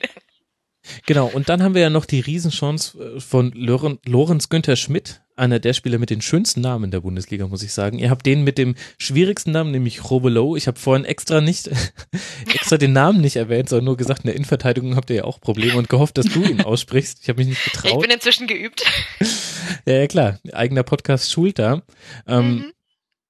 Äh, genau, sondern ihr habt auch noch Lorenz Günther Schmidt, auch ein sehr, sehr schöner Name, wie ich finde, der aber dann die große Chance ähm, in der Nachspielzeit vergibt, Abpraller nach vorne äh, von Schwolo und er kann ihn nicht im Tor unterbringen. Das heißt, zur Geschichte dieses Spiels jetzt gehört auch dazu, dass es auch sehr gut hätte ein Unentschieden werden können. Und dann hätten wir, wir sprechen ja sowieso schon jetzt äh, recht positiv vom FCA, aber dann hätten wir noch positiver drüber gesprochen, dann wärt ihr vollkommen im Soll das jetzt vor, vorausgeschickt und du hast ja jetzt schon alles besprochen, um, äh, angesprochen, Umbruchssaison und so weiter. Wie sieht denn jetzt das Umfeld des, den Saisonstart? Sind die alle auch so relaxed wie du? Hm. Also ich habe jetzt zumindest äh, Spie also spielerisch und, und jetzt bezogen auf die, auf die Leistungen auch im Platz. Ähm, es ist noch nicht so, dass wir, äh, dass ich den Eindruck habe, wir, wir feiern ähm, Schuster als den, den neuen Weinzierl und möchten einen Platz nach ihm benennen, aber also wirklich viel Unruhe empfinde ich jetzt auch nicht. Klar, mhm. wenn du dann mal im Stadion stehst und während dem Spiel und dann geht mal wieder irgendwie eine Aktion daneben, dann, dann ist auch der geneigte Augsburger mal ähm, ausfallend, aber ich empfinde das alles als relativ relaxed. Es ist jetzt so relaxed, dass äh, es ist jetzt auch schon so ein, oder ich sage mal, die Medienlandschaft äh, dichtet uns den Gewöhnungseffekt an. Jetzt sind wir schon so lange in der Bundesliga, jetzt kommen die Augsburger nicht mehr. Ähm, dass, dass, die, dass die Spiele jetzt nicht mehr immer ausverkauft sind. Ähm, mhm.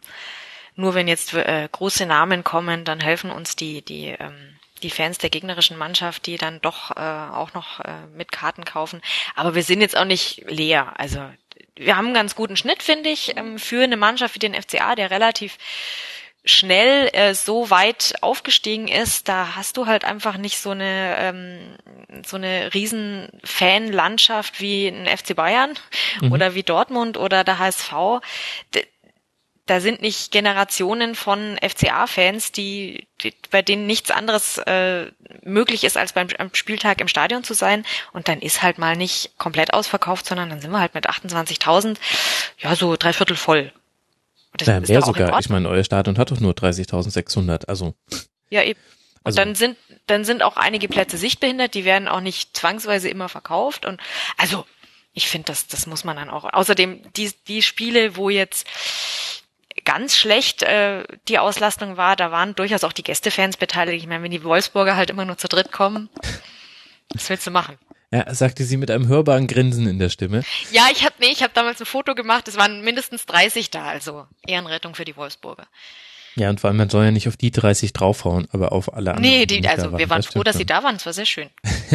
sie hätten auch noch Punkte da lassen können, aber nein. Also das heißt, wir ziehen mal ein Fazit und sagen, ähm, so unerklärlich, wie ich das immer beschrieben habe, ist das gar nicht. Ihr habt gegen die Mannschaften, gegen die ihr punkten hättet sollen, mit Ausnahme von Freiburg Punkte geholt. Ihr habt gegen vermeintlich stärkere Mannschaften zum Teil euch noch äh, Punkte erkämpft, wie eben zum Beispiel gegen Schalke. Ähm, und dann eben auch ein paar Niederlagen eingestreut. Aber trotz verletzten Misere oder vielleicht auch befördert dadurch, weil jeder sehen kann, ähm, dass es sowieso sowieso noch mal schwerer ist, als es eh schon wäre, allein durch den personellen Umbruch, jetzt durch die Verletzung, bleibt es bei euch ruhig und ihr seid wunderbar in der Spur. Und da werden jetzt wahrscheinlich auch die beiden Spiele gegen die Bayern nichts ändern können, denn das sind ja quasi Freispiele jetzt. Da könnt ihr ja nur positiv überzeugen. Jetzt erst im Pokal auswärts und dann in der Bundesliga zu Hause. Ja, ja.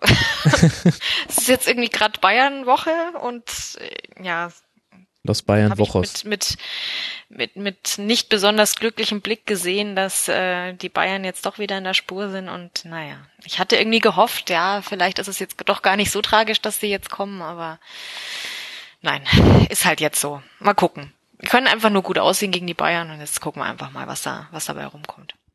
Aber das heißt bei euch alles, alles Paletti eigentlich. Was erwartest naja. du dir denn dann so von der Saison? Na, es hat sich jetzt nicht nach so arg viel Konfliktpunkten angehört. Also sportlich alles Paletti. Es gibt jetzt drumrum, haben wir gerade Themen. Jetzt wird's interessant. Erzähl. Ja. ich weiß nicht, ob es äh, ob's über die Augsburger Grenzen, über die Bildschlagzeilen hinaus irgendwie Aufmerksamkeit bekommen hat, aber wir haben tatsächlich gerade eine, ja, eine, eine Fangeschichte, ähm, die noch auf das Leipzig-Spiel äh, zurückgeht. Da gab es ja die Geschichte um Teigel, der, ähm, der ja von Leipzig gekommen ist und dann nach dem Spiel Ach, sich ja. mhm. hat feiern lassen von den gegnerischen Fans und das ist schlecht angekommen bei vielen unserer Fans. Ähm, da gab's dann schon ähm, Direktreaktionen. Dann hat der äh, Georg Teigel sich ja gezwungen gesehen, eine Videoentschuldigung äh, an die Fans zu richten. Ähm, die wird aber auch von einigen Fans nicht als Entschuldigung gesehen, sondern nur als eine Rechtfertigung und ähm, ja. Oh je, aber und ganz ja, ehrlich, Christel, wenn du das als größten Konfliktpunkt jetzt noch nennst, also um mal die Hörer ins Boot zu holen, das ist ein Spieler, der ist von Leipzig zu euch gewechselt und hat beim Auswärtsspiel in Leipzig äh, wurde er, ich glaube, er wurde sogar von der Kurve aktiv beklatscht und hat sich dafür ja, bedankt, ja. Ähm, hat sich dafür bedankt und daraufhin gab es dann ein Transparent beim darauffolgenden Heimspiel von euch mit äh, unschönen Aussagen in seine Richtung von Seiten einiger Fans. Du, für Augsburger Verhältnisse ist das mal, da ist was los. Um Gottes Willen. Ernsthaft? Komm du mal nach ich München. Hab, ja, merkst was. Ja. Das ist halt Augsburg. Nein, also tatsächlich für, für, für mich fühlt sich das äh, fast nach Fankrise an. Okay. Das haben wir nicht oft, dass auch die, das Fanlager sehr zerrissen ist, weil klar gibt's die einen, die, wie du sagst, ja, mein Gott, also da wird halt ein Spieler von seiner ehemaligen, äh, von seinen ehemaligen Fans äh, beklatscht und äh, bedankt sich höflich. Ist doch das Normalste von der Welt. Und die anderen sagen, nein, das, das geht überhaupt nicht. Und da spielt dann sicherlich auch mit rein, dass es halt Leipzig ist. Das ist ja Klar. eh schwierig.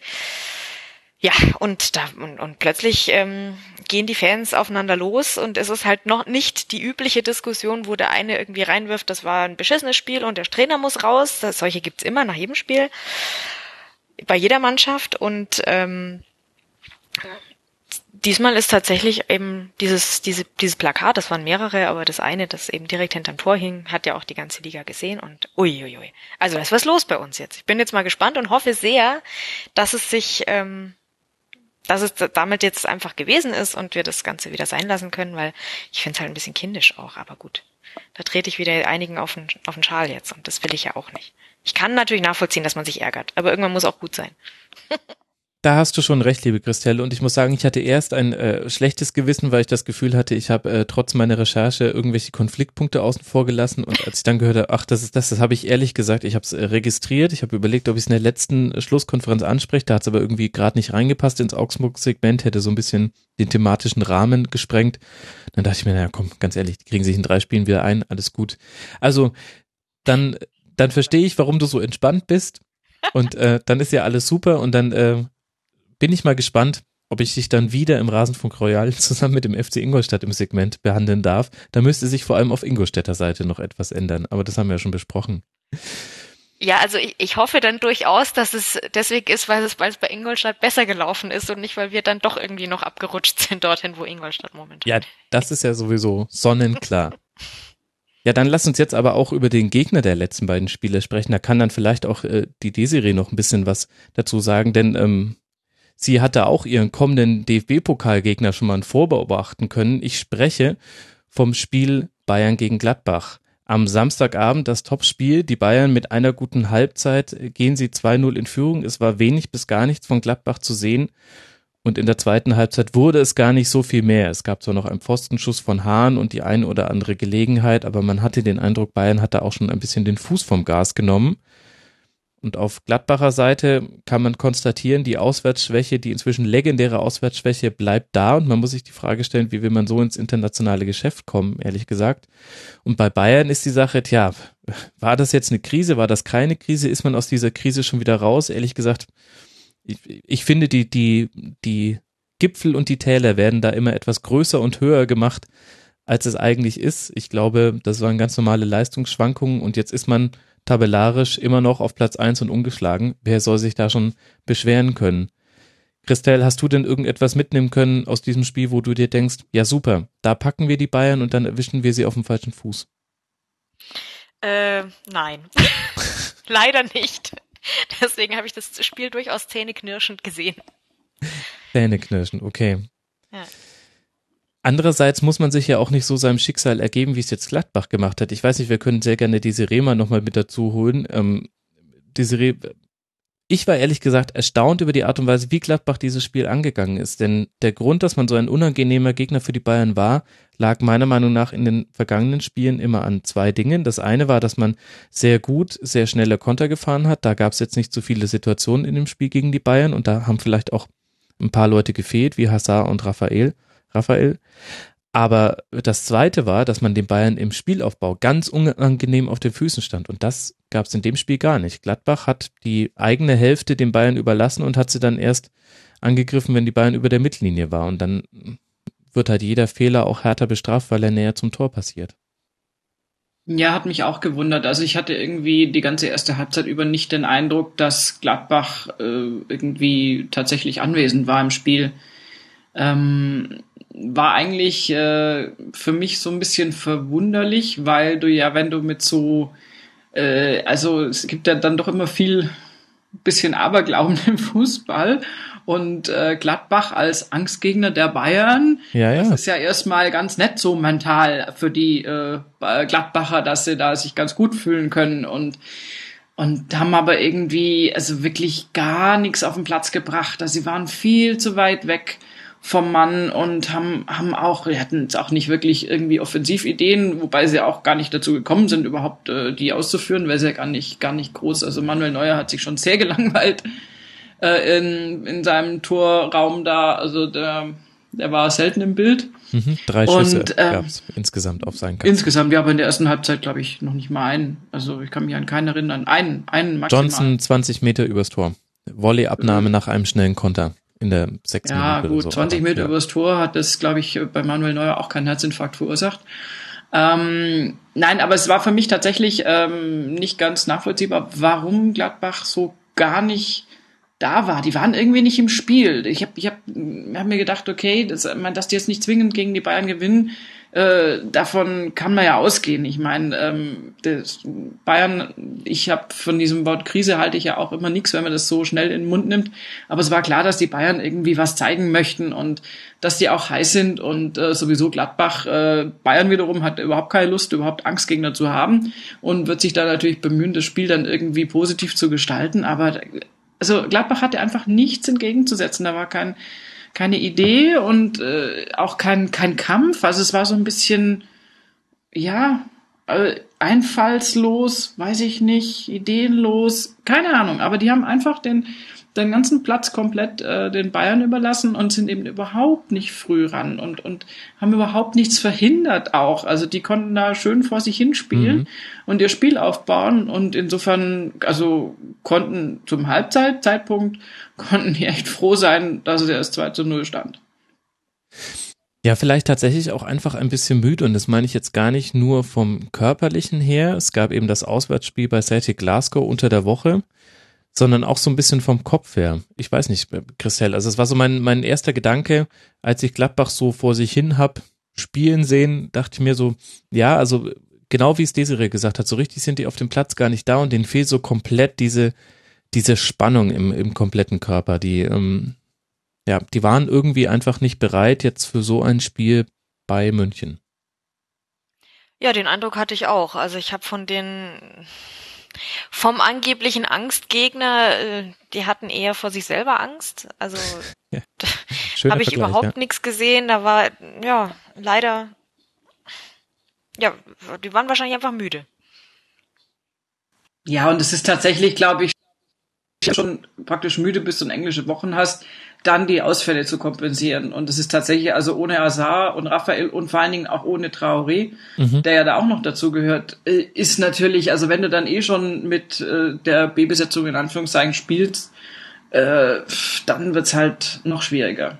Entschuldigung, ich habe die unterbrochen, aber das. Ähm Nee, aber stimmt ja. Also ich meine, man wurde müde beim Zugucken, war ja dann auch noch das Abendspiel und die, ja, es war halt nicht das, das Gladbach, das du eigentlich brauchst, um äh, an alte Erfolge gegen die Bayern anzuknüpfen. Und dann, ja, puh. ich glaube, die haben sich eigentlich bedankt nicht für diesen, für diese Ansetzung. Die hätten wahrscheinlich zu einem anderen Zeitpunkt lieber gegen die Bayern gespielt, weil, ja, das, da konnten sie sich offensichtlich nicht mehr so richtig motivieren. Mhm. Oder wurden auch gar nicht ins Spiel gelassen. Also zu, zu der einen Mannschaft, die so ein bisschen müde ist im Kopf und in den Beinen, gehört ja auch die andere Mannschaft, die das ausnutzt. Und äh, bei den Bayern hatte man den Eindruck, schon im Spiel gegen Eindhoven, ähm, die waren schon auch selber genervt von der Ergebniskrise, die man hatte. Ich würde es jetzt auch nicht als Krise-Krise bezeichnen. Ähm, und gleichzeitig siehst du halt einfach, wenn Costa, der sein Debüt gegeben hat, ähm, mit Robben zusammenspielt, dann ist die Statik des Bayern-Spiels eine andere, da ist ein anderer Zug dahin. Und wenn dann noch jemand wie, wie Rafinha wirklich einen tollen Tag hat und ein starkes Spiel macht und Alaba auch so mal endlich mal wieder seine Form findet, die man von ihm kennt, ja mein Gott, dann wird's halt auch tatsächlich schwierig. Und die Bayern haben auch, auch wirklich kein schlechtes Spiel gemacht. Also es war jetzt nicht nur, dass, dass Gladbach nicht ganz da war, sondern ähm, der FCB hat es gerade in der ersten Halbzeit auch wirklich sehr, sehr souverän und ähm, nüchtern fast ähm, aufgezogen sein Spiel und sich eine Chance nach der anderen spielt. Dann, dann gibt's halt mal so 0 zu 2 auswärts in München, das kann schon mal vorkommen. Ich würde das. Was ich übrigens, ja. Entschuldigung, was ich ganz süß fand, das war, äh, dass äh, Schubert ja Fabio Capello irgendwie getroffen hat und den irgendwie begrüßt hat oder ich weiß gar nicht genau, was er gemacht hat und hinterher nur gesagt hat, ich glaube, der hatte überhaupt keine Ahnung, wer ich bin. Also ich finde den toll, ich wollte ihn einfach mal begrüßen. Das ist so sympathisch irgendwie. Äh, ungefähr genauso sympathisch äh, wie der gute Nobby, der beim, ich glaube, bei dem 2-0 von Klein, nee, 2-1 von Kleinheißler ist er doch irgendwie auf den vierten Offiziellen los und hat den so angesprungen, also ja, Begeisterung. Wo ich nur gedacht habe, das ist ein schöner Kontrast zu Roger Schmidt. Ich habe das auch getwittert irgendwie.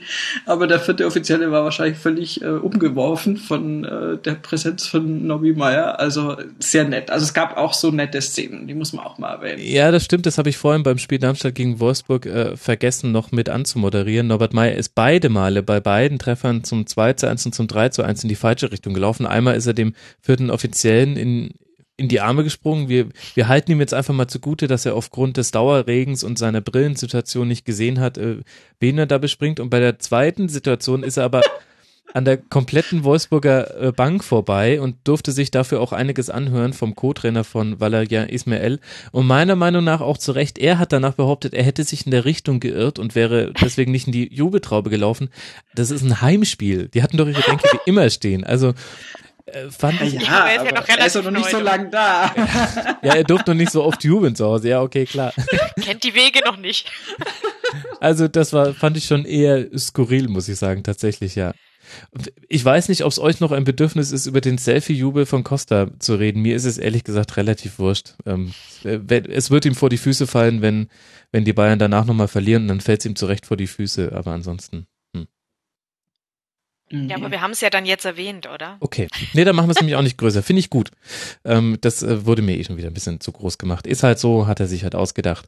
Was ich mir ja überlegt habe, ihr habt ja überhaupt, also ich weiß, weiß nicht, äh, vielleicht reicht mein technisches Verständnis nicht aus, aber ich hätte das nicht geschafft in der Zeit. Also du musst doch, war das Die Kamera war schon offen. Das waren doch Kumpels Alles von schon ihm. Das, das sah so aus, als wären das Kumpels von ihm gewesen, ähm, kleidungs- und auch schaltechnisch und. Ja, die haben, es war irgendwie der Freund von der Schwester und was weiß ich was, also das passt schon, ja. Ah, ich ja, sehe, du hast dich da mehr drüber Mein einziger. Gedanke, mein einziger Gedanke war wirklich nur so, hey krass, wie hat er das so schnell entsperrt? Du, da so viel kann, dazu, also jetzt können wir weitergehen. da kann man sich auch Shortcuts auf den Homebildschirm legen. Bei mir muss ich ein O zeichnen, dann öffnet sich die Kamera-App. Aber gut, haben wir das, äh, haben wir das auch geklärt. Ähm, Also falls das jemand nachmachen möchte, einfach mal Shortcut und so weiter und dann gucken wir mal, ob das, ob sich das jetzt durch die Liga zieht und jeder nach seinem Tor noch seine Kumpels mit dem Selfie ich beglückt. ich meine, eigentlich hätte man ihm das fast gönnen können, dass dann der Bildschirm äh, gesperrt ist und dann muss er, ach nee, wie ist denn das hin? Ah nee, gib Ja, ihm eben. ein, dann geht das so hin und her und hin und her und währenddessen genau, schießt dann holt er sich noch eine gelbe aus. Karte wegen übertriebenem äh, Torjubel ab. Ja, Ja, wegen, ja. wegen Spielverzögerung und so. So wäre es Genau. bei mir passiert. Das hätte alles überhaupt nicht geklappt, wenn ich das gemacht hätte. Technisch. Okay, jetzt hatten wir es doch noch irgendwie in der Sendung. Es hat ja zu diesem Spieltag dazugehört, aber ich fand die Welle darum fast ein bisschen zu hoch. Deswegen lasst uns sehr gerne mal zum nächsten Spiel kommen. Und da hatten wir das Spitzenspiel der Bayern-Verfolger, zumindest vor diesem Spieltag war das. Äh, Hertha gegen den FC, 2 zu 1.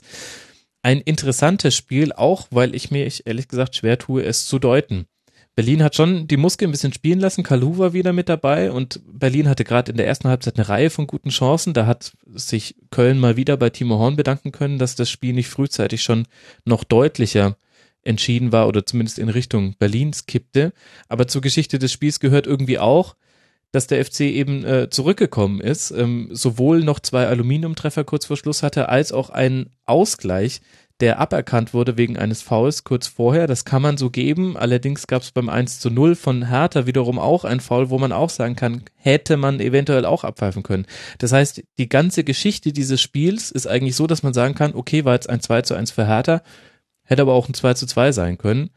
Und ihr habt es nicht sehen können, ich habe jetzt äh, sehr extrem die Achseln gezuckt und das ist für mich auch so ein bisschen die Haltung zu diesem Spiel. Ich finde, es war ein schönes Fußballspiel, konnte man sich gut angucken, aber so richtig Erkenntnisse jetzt mitnehmen für die nächsten Spieltage fällt mir da schwer. Wer von euch möchte mir welche liefern? Also ich bin raus, weil äh, ich bin äh, immer noch äh, massiv ange, ich mir fällt kein vornehmes Wort dafür ein. Ich bin immer noch verärgert darüber, dass wir dem guten Ibisevic immer noch Teile seines Gehalts zahlen und er dafür bei Hertha eine Bude nach der anderen macht. Deswegen bin ich raus. Ja, erinnert mich aber dran, dass ich bei Gladbach vergessen habe, dich noch zum VfB zu befragen. Aber jetzt machen wir mal erstmal das Spiel und dann setzen wir noch einen kleinen Zweitliga-Exkurs hier ein. Um Gottes Willen. Ja, ich, ich bin aber auch schulterzuckend bei dem Spiel, muss ich sagen. Also ich bin aber auch schulterzuckend generell, was Hertha und Köln angeht, die Saison. Also was anderes kannst du ja gar nicht mehr sagen. Versteht doch keine Sau, was da passiert bei denen. Naja, naja. Ja, ich habe natürlich fleißig den Rasenfunk gehört äh, und ich weiß jetzt natürlich auch, warum das so ist. Aber trotzdem, ich bin da immer noch, ich schaue da staunend hin und denke mir, ist doch eigentlich auch schön für die beiden. Ja, total, das kann man sagen. Das ist ja auch für beide Teams jetzt nicht viel passiert. Also für die Hertha natürlich am wenigsten mit Tabellenplatz 3 und 17 Punkten. So gut ist man noch nie in der ersten Bundesliga gestartet nach acht Spieltagen. Und für den FC auch nicht mit 15 Punkten nach acht Spieltagen und Platz 5. Das ist auch wunderbar man hat so ein bisschen Dinge sich bestätigen sehen, finde ich, in diesem Spiel. Also bei Köln kann man sagen, Köln hat ähm, zum einen war ihr größter Neuzugang in dieser Saison, dass sie keine großen Abgänge hatten und da kannst du eben unter anderem Timo Horn nennen, aber auch Anthony Modest. Das hast du einfach eben auch in diesem Spiel wieder gesehen, wie unglaublich wichtig dieser Mann ist und der hat mal so dermaßen kein Olympialoch, das äh, hat man selten gesehen. Also wunderbare Leistung wieder mal von ihm. Und gleichzeitig hast du gesehen, Köln ist einfach eine, eine stabile Mannschaft, die, glaube ich, auch ihr, ihr Rückgrat so ein bisschen daraus bezieht, dass man in dieser Konstellation einfach jetzt schon sehr lange zusammenspielt. Also die Mannschaft weiß zu jeder Zeit eigentlich, was zu tun ist, hat auch kein Problem damit, auf Veränderungen zu reagieren. Das hat man zum Beispiel im Auswärtsspiel bei den Bayern gesehen, wo Stöger dann das System umgestellt hat und das hat er jetzt schon mehrfach gemacht. Hector ist mal Außenverteidiger, mal Sechser und das ist nur so eine Position, an der man sehen kann. Also die haben sich auch nicht aus der Ruhe bringen lassen und das war dann auch ein verdienter Ausgleich und hätte eben auch ein Unentschieden werden können. Und bei der Hertha ist es so, ja, Hertha, Hertha ist eben Hertha, finde ich. Also äh, vor dem Tor relativ eiskalt, in dem Spiel noch weniger, als man es gewohnt ist aber das lag eben auch mit an Timo Horn. Das Comeback von Kalu, der ja auch aus persönlichen Gründen eine von ihm frei gewählte, auch in der Länge Auszeit genommen hat, denke ich, kann man als gelungen bezeichnen. Er hat ein gutes Spiel gemacht. Dann hast du den Ibišević zur Hälfte noch von Stuttgart finanziert. Ich denke, Michael Preetz und Pardada geben sich allein deswegen stündlich ein High Five. Mhm. und, und dann aber halt auch Leute wie, wie ähm, Plattenhardt Weiser, auch Brooks, Langkamp, die beiden Innenverteidiger, gutes Spiel gemacht. Langkamp ähm, jetzt eher wieder sportlich gut aufgefallen, nicht so wie äh, gegen Dortmund mit äh, goldenen Himbeeren Aktionen. Haraguchi war übrigens auch gut, fand Haraguchi ich. auch, genau. Haraguchi, der ja auch auf einmal das Tor trifft. Das ist so die Entwicklung von letzter Saison zu dieser Saison. Haraguchi macht auch Tore, jetzt nicht in diesem Spiel, aber in den Spielen zuvor. Irgendwie haben beide genau das gespielt, was man von ihnen erwartet hat und es hätte sowohl ein Sieg für Hertha werden können, als auch ein, ein Unentschieden. Ich habe jetzt Köln nicht so stark gesehen, dass ich jetzt auch einen Auswärtssieg da gesehen hätte, jetzt nach dem Spielverlauf. Ja, und dann, dann hat man eine Schiedsrichterdiskussion, die aber angenehmerweise nicht mal eine ist. Also es fällt ja auch auf, äh, Desiree, dass sich zum Beispiel Peter Stöger und Jörg Schmatke, nachdem sie sich in der letzten Saison da teilweise die Zungen etwas verbrannt haben, jetzt sich jetzt gar nicht mehr zu Schiedsrichterleistungen äußern. Und ich empfinde das als sehr, sehr angenehm, muss ich sagen. Ich brauche diese Zitate da von Trainern und Sportdirektoren nicht nach dem Spiel. Das stimmt allerdings, das hat mich auch immer genervt und auch bei Peter Stöger speziell genervt, obwohl ich ihn eigentlich wirklich äh, schätze und auch äh, Schmatke Stöger als Duo wirklich sehr hoch einschätze, aber diese Schiedsrichtergeschichten, also es ist ja manchmal verständlich, äh, dass das dann aus der Emotion raus irgendwie kommt. Aber sie scheinen sich da, keine Ahnung, vielleicht abgesprochen zu haben, dass das es mal lassen eine Zeit lang und äh, die Heulerei eher Thomas Tuchel überlassen, ähm, von wegen Fouls und das ist ja dann auch wieder ausgleichende Gerechtigkeit. Keine Ahnung, aber Stöger hat ja relativ gelassen reagiert und meinte, mein Gott, das, wir waren halt heute irgendwie, hatten nicht so viel Glück und das haben wir an anderer Stelle dann wieder und da passt es schon. So äh, pauschal zusammengefasst, also insofern ja. Die haben im Grunde auch mit den Achsen gezuckt. Ein Achselzugsspiel hacken wir es einfach Irgendwie ab. Schon, ne? dann, dann müssen wir es auch nicht größer machen, aber es war schön anzusehen. Also nicht Achselzugsspiel, weil äh, langweiliges 0 zu 0. Und dann, ja, wenn wir jetzt dann eh schon bei, nee, wie komme ich von Achselzugsspiel jetzt zum VfB Stuttgart? Ich weiß es nicht, die Serie. Ich habe es vorhin vergessen. Ihr spielt jetzt gegen Gladbach im DFB-Pokal. Und das ist eigentlich der perfekte Zeitpunkt, um mit dir mal kurz über den VfB zu sprechen, deinem Herzensverein. Sag doch mal, wie läuft's denn so im Ländle? Hanoi. Ähm, wie läuft's im Ländle? Äh, es läuft eigentlich so wie immer beim VfB. Es ist nie um langweilig. Gottes Willen. Äh, eben, eben. Äh, nein, also es gibt, es gibt viel Positives und äh, leider auch immer noch äh, natürlich Negativer. Unter die Negativer fällt verständlicherweise das 0 zu Ups bei Dynamo Dresden, ähm, was äh, natürlich den Verein und die Fans und alle und den Trainer, glaube ich, auch äh, dann doch in eine tiefe äh, Verständniskrise gestürzt hat. Ja, mich Ähm, auch als Neutralen. Ja, das soll ich dir jetzt erklären, ne? Großartig. Wenn ich das könnte, wäre ich schon längst beim VfB angestellt. Ähm, Hannes Wolf hat es, ähm, also Hannes Wolf ist unser neuer Trainer, muss man vielleicht dazu sagen, für die, die die zweite Liga nicht so verfolgen, ähm, nachdem Jus Luhukai eher entnervt aufgegeben hat. Ähm, und ähm, Hannes Wolf jetzt übernommen hat, äh, ist es natürlich ein junger Trainer, der kommt aus, aus Dortmund, äh, ist so die Klopp- und Tuchel-Schule letztendlich, ist dann mit den Jugendmannschaften jeweils äh, auch deutscher Meister geworden und so weiter. Ein junger, ambitionierter Trainer, im Prinzip aus meiner Sicht ein toller Fang. Also es wundert mich auch, oder ich bin da sehr froh, dass Dortmund den überhaupt weggegeben hat. Mhm.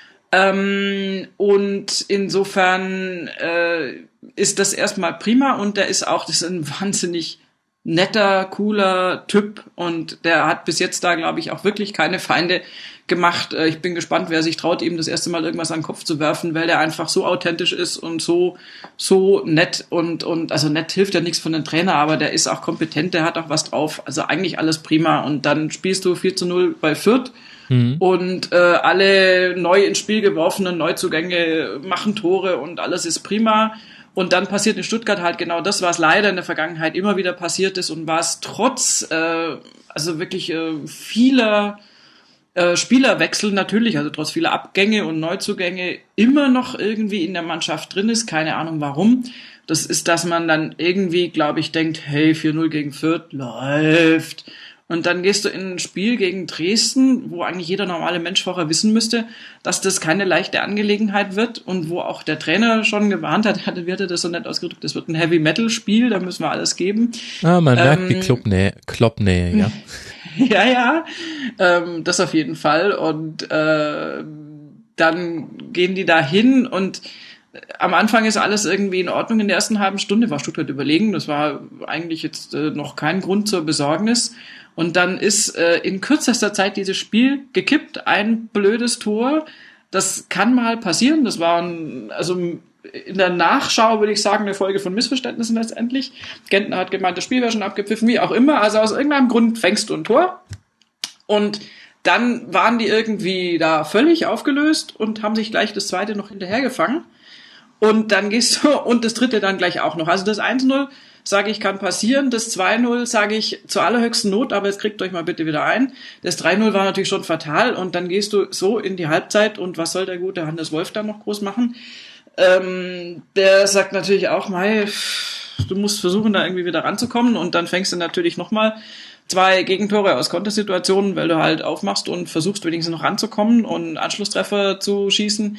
Also das war äh, also ein 0 zu 5 der äh, absolut katastrophalen Sorte. Ähm, ich muss gestehen, ich war so wütend, dass ich nach dem 0 zu 5 ähm, dann den Fernseher ausgemacht habe. Ich, also ich krieg keinen Bock mehr drauf. Das, das ist schon ziemlich leid. krass, Desiree. Das ist schon. Das mache ich Da musst du aber nicht. wahnsinnig wütend gewesen sein. Ich dachte, du erzählst jetzt, dass du ein Trikot verbrannt, äh, die Nachbarskatze gegessen oder was auch immer. Nee, ich, hab, äh, ich bin in die Küche und habe gekocht. Das ist spektakulär. das ist, das ist krass, das ist krass. Und es gab ein richtig pfeffriges Chili con Carne. Nee, es gab eine ganz hervorragende Lasagne eigentlich. Die habe ich dann nachher auch noch so, so viel von gegessen, dass ich nicht schlafen konnte. Ist egal. Das heißt, wenn Nein, ihr das ähm, nächste Mal verliert, lade ich mich zu dir nach Hause ein, weil ich weiß, es gibt was Leckeres zu essen. Ja, ja, ich kompensiere das so. also bewundernswert.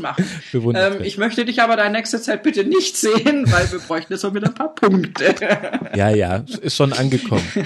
Ich würde gerne das, das Zweitligatabellenbild für die Zuhörer mal kurz zitieren, weil die haben das ja vielleicht nicht alle vor Augen. Wir haben mit Eintracht Braunschweig einen äh, souveränen Tabellenführer. Erst eine Niederlage, 25 Punkte auf Platz zwei Union Die Berlin. Niederlage gegen uns übrigens. Natürlich, ne? natürlich. Gegen wen auch sonst? Natürlich schon unter Hannes Wolf.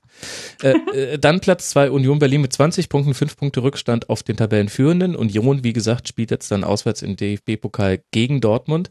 Heidenheim, Überraschungsdritter mit 19 Punkten und dann kommt schon der VfB Stuttgart ebenfalls mit 19 Punkten. Es unterscheidet nur die Tordifferenz zwischen diesen beiden Teams und dahinter dann Hannover und die Würzburger Kickers auch sehr überraschend mit 17 Punkten. Das heißt, tabellarisch sieht das gut aus und der DFB-Pokal mhm. beschert uns jetzt äh, wunderbare Zweitliga-Erstligaspiele. Also zum einen eben Union bei Dortmund und jetzt der VfB bei Gladbach.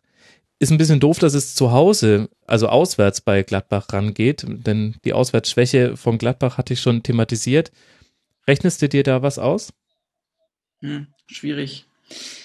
Äh, ehrlich gesagt nicht. Und äh, der Blick geht, glaube ich, auch beim Verein, ähm, beim Trainerteam, also soweit man sowas unterstellen kann, aber ich glaube, der Blick geht ganz klar zum, zum Derby, weil das mhm. Katastrophenspiel danach oder Highlightspiel, das kann man jetzt sehen, aus welcher Perspektive auch immer, ist äh, dann eben KSC gegen VfB am Wochenende. Ja. Und ähm, da, das, das muss natürlich gewonnen werden aus äh, jeder Sicht heraus. Und insofern ähm, natürlich, äh, es war jetzt ja schon die PK ähm, und Hannes Wolf hat ja schon natürlich die üblichen Allgemeinplätze von sich gegeben. Was soll er auch anders sagen? Natürlich wird man nach äh, Gladbach fahren und kämpfen. Die einzige Chance, die ich sehe, ist zum einen eben diese äh, wirklich vielen Ausfälle bei Gladbach im Moment. Ich weiß jetzt nicht, ob die alle am Dienstag dann auch fehlen werden. Aber das ist mit Sicherheit eine Chance und zum anderen natürlich, dass Gladbach äh, jetzt wirklich einige Spiele auf dem Rücken hat und vielleicht immer noch ein bisschen müde ist. Dagegen spricht, dass nach so einem wirklich desolaten Auftritt wie bei Bayern München normalerweise sich eine Mannschaft dann wieder zusammenreißt und dann im DFB-Pokal eigentlich dann doch gerne ein besseres Ergebnis dann erzielen möchte. Also ich äh, wäre schön, ich würde mich natürlich sehr freuen. Das wäre für uns auch irgendwie so mental ganz wichtig, dass man noch in irgendeiner Art von Wettbewerb dabei ist. Und ähm, da Rote Liga ist für dich kein Wettbewerb. Doch, um Gottes Willen. Und zwar ein mega harter Wettbewerb. Ja. Aber ähm, ja, ich habe keine Ahnung, ähm, ob da wirklich Chancen bestehen. Gladbach in, in einer guten Form würde ich sagen, nein. Vielleicht haben wir Glück und das ist, äh, profitieren wir davon, dass die vielleicht ein bisschen abgespielt sind. Ähm, gutes Spiel machen kann die Mannschaft. Also ich sehe durchaus dass die, ähm, dass die Mannschaft von ja, dass die, dass die Mannschaft vom VfB jetzt so verstärkt ist, dass du damit zum einen aufsteigen kannst, äh, theoretisch ohne Probleme, wenn du sie irgendwie eingenordet kriegst. Und dass du auch äh, damit äh, einen Pokal äh, irgendwie theoretisch noch äh, erfolgreich bestreiten kannst. Nur Gladbach ist es natürlich kein leichter Gegner und Normalerweise müsste das fast bedeuten, dass wir daraus fliegen am Dienstag. Ich hoffe nicht. Das wäre natürlich ein mega Move, wenn da äh, ein Erfolg jetzt wäre gegen Gladbach. Das wird einen Riesenauftrieb geben. Aber äh, ich äh, werde auch nicht am Boden zerstört sein, wenn das jetzt nicht klappt. Mhm. Okay, das, da hast du uns einen wunderschönen Einblick jetzt gegeben. Vielen lieben Dank. So, und wir haben jetzt aber noch über zwei Spiele noch nicht gesprochen und aus terminlichen Gründen nur noch eine Viertelstunde Zeit. Deswegen lasst uns weiter schauen. Und zwar die beiden Sonntagsspiele haben wir noch nicht besprochen. Alster wären zum einen Leipzig gegen Werder Bremen. 3 zu 1 für Leipzig, das sich als Bayern-Verfolger Nummer 1 etabliert. mit 18 Punkten nur zwei Punkte Rückstand, immer noch ungeschlagen und auch gegen Werder zu Hause war das eine souveräne Leistung. Christelle, wundert dich das, wie Leipzig in der ersten Liga auftritt und jetzt auch mal jetzt nicht nur auf dieses eine Spiel bezogen, ähm, mit welchen Kategorien muss man an Leipzig herantreten? Denn klassischer Aufsteiger ist es ja eigentlich nicht. Nee, also wer Leipzig als Aufsteiger betrachtet, der hat äh, einiges nicht ganz verstanden. Ähm, ja, okay, sie sind ein Aufsteiger, aber sie spielen halt nicht so. Man, ich würde sie am allerersten mit äh, Hoffenheim vergleichen ähm, in der Aufstiegssaison und mhm. gefühlt stellen sie sich ja auch ähnlich an. Ähm, das ging bei Hoffenheim ähnlich äh, gut rein äh, in die in die erste Bundesliga-Saison und ähm, genau so äh, läuft's auch. Jetzt gucken wir mal, wie, wie, wie weit das so noch geht, denn der, der Kader ist ja jung und so weiter, aber ähm, ja, wie erwartet ähm, können die gut Fußball spielen und zeigen das auch. Ja, haben ja auch nicht zu wenig investiert. Ich finde, da muss man sich nur allein das 1 zu 0 angucken von Nabi Keita. Ich meine, er hatte ein bisschen Glück, wie er sich da alleine gegen ganz Werder durchtankt. Da waren auch so zwei, drei Situationen mit dabei, wo man sagt, da hätte man den Ball auch verlieren können. Aber letztendlich ist der Dosenöffner der vielbeschworene in diesem Spiel halt auch einfach die Einzelleistung eines Spielers, der für 15 Millionen vom, vom Mutterverein, vom Bruderverein, was auch immer gekommen ist ja, da, da bewegt man sich dann automatisch dann in einer ganz anderen Liga als eben zum Beispiel, finde ich, im Vergleich Werder Bremen, die eben mit ganz anderen finanziellen Mitteln agieren müssen und die es aber gar nicht so schlecht gemacht haben. Desiree, wie hast du das Spiel gesehen? Na, also zum einen wundert es mich nicht so, dass RB Leipzig da gewonnen hat. Ähm, ich persönlich finde den Keita wirklich äh, unglaublich äh, toll als Fußballer. Das ist schon mhm. richtig, richtig krass, was der da macht. Und ähm, der hat halt da wirklich sehr, sehr gute Momente gehabt. Das macht Spaß, dem zuzuschauen. Ist aber natürlich halt auch ähm, das, was dann Rasenball Leipzig hervorgeworfen wird, dass man sich halt dann bei der Dependance in Salzburg bedient und da halt dann die guten Spieler herzieht. Also ähm, meine Güte, es ist so und ähm, Werder hat da ja als äh, als einzig aufsehenerregender Neuzugang, wenn ich jetzt nicht jemanden grob übersehen habe, äh, ja eigentlich Serge Gnabry zu verzeichnen. Mhm wo mir bis heute nicht klar ist, warum der jetzt genau zu Bremen gegangen ist. Ähm, also der hätte ja mit Sicherheit auch noch ein bis äh, zehn andere Angebote haben können. Äh, gut, dass er jetzt nicht zu VfB Stuttgart zurückgeht, das äh, kann ich ihm nachvollziehen, dass er keinen Bock auf zweite Liga hat. Aber in Bremen, das habe ich jetzt nicht so verstanden, auch diese ganze Bayern-Bremen-Verschachtelung. Ähm, aber er hat ja dann letztendlich auch den Anschlusstreffer gemacht. Aber ich glaube, dass Bremen halt ja auch jetzt so eine lange Phase hatte, ähm, wo du einfach mit Skripnik als Trainer, es, es ist eine fiese Unterstellung, weil ich bin da nicht dabei gewesen, aber ich habe da nie die großen Impulse gesehen oder nie gesehen, dass er denen da eine Wahnsinnsspielidee vermittelt. Und äh, auch hier ja schon wieder neuer Trainer Alexander Nuri, der natürlich das Team jetzt versucht einzustellen und, und ähm, da auf den Punkt zu bekommen es, also ich finde halt, Werder hat da sozusagen noch was nachzuholen, einfach an Arbeit. Mhm. Und dass da die Saisonvorbereitung eben noch unter Skripnik lief und Alexander Nuri jetzt auch wieder mitten in der Saison, Saison übernehmen muss und dann was Tolles machen muss, ist halt auch wieder viel verlangt. Also ähm, ja, da hängt für mich jetzt also auch dem Tabellenplatz entsprechend auch schon wieder verdammt nah da an den Abstiegsrängen. Ähm, ich sehe da jetzt aber auch nicht ein riesen Megapotenzial nach oben. Also insofern bin ich da, glaube ich, ein bisschen pessimistisch, aber also mich hat äh, der Sieg von Leipzig da nicht überrascht. Mhm. Wobei war da immerhin dran war am Ausgleich. Es gab äh, einige gute Chancen und das 3 zu 1 war ja ein Empty Net Goal. Also Davy Selke macht dann gegen seinen Ex-Verein schiebt er den Ball ins leere Tor nach einem letzten Freistoß, bei dem Wiedwald mit nach vorne gegangen war. Ich fand, es war ein munteres Spiel. Man konnte es als neutraler Beobachter sehr entspannt angucken, weil es Chancen auf beiden Seiten gab und im Grunde aber der Spielausgang auch wenig verwunderlich. Da mit etwas Glück kann Werder einen Punkt mitnehmen. Unter dem Strich geht aber der Sieg bei 22 zu 7 Torschüssen und deutlich verteilten Spielanteilen auf Seiten der Leipziger auch echt in Ordnung und dann, ja, dann ist das halt mal so ein Spiel, was ein wenig überrascht. Und euch ja offensichtlich, ganz offensichtlich auch nicht. Ja, schauen wir mal, wie das mit Leipzig weitergeht. Ich glaube, da wird jetzt bald mal ein Schwerpunkt fällig. Also jetzt in der Schlusskonferenz, äh, liebe Hörer, nicht im Tribünengespräch. Fragt mich danach bitte nicht immer. Dauert noch. Äh, hat gerade viel zu tun.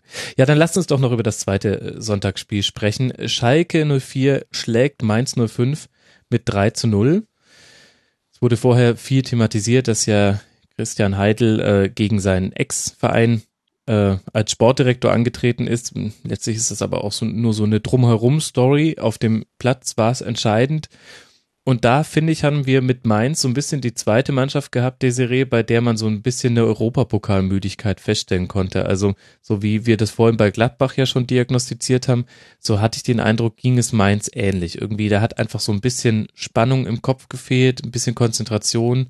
Es gab ein paar Angriffe, die nicht ausgespielt wurden, wo ich mir gedacht habe, na, an guten Tagen kommt da mindestens eine Chance bei raus.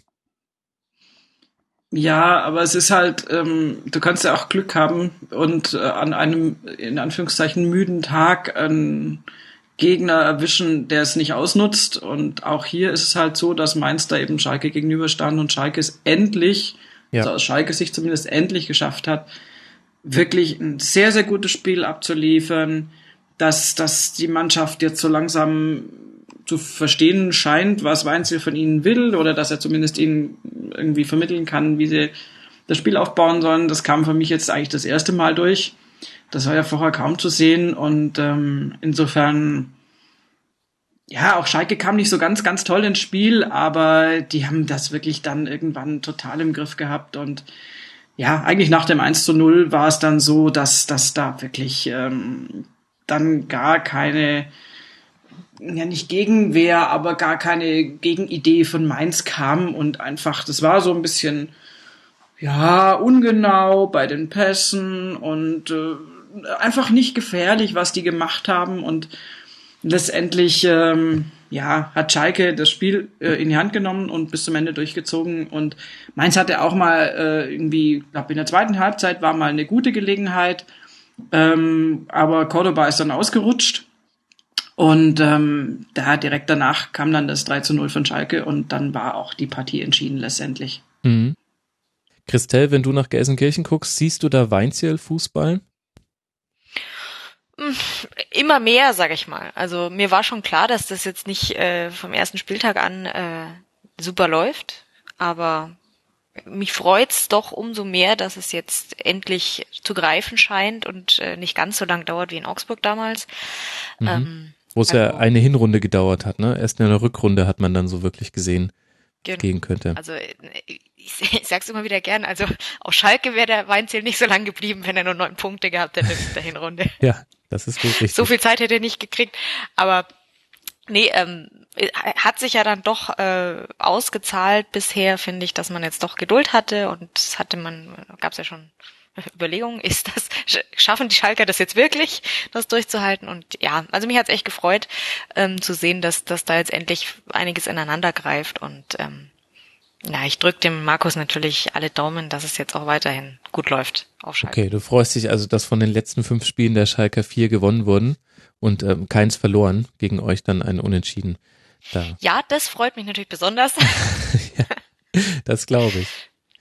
Was würdest du denn sagen, ist so typisch für Weinziel-Fußball? Ich hätte jetzt gesagt, mit so Blick von außen, ähm, viel über die Flügel, da hat man jetzt auch Kolasinac äh, gegen Mainz gesehen, der da sehr wichtig war. Früher bei Augsburg waren es äh, Baba und dann ähm, später die Nachfolger von ihm. Ähm, und sehr kontrollierter Aufbau, aber mit immer so klaren Zielspielern im vorderen Drittel und die werden einfach immer mit Bällen versorgt und wenn das äh, talentierte Kicker sind, dann kann man sich da sehr schnell durchkombinieren durch gegnerische Reihen.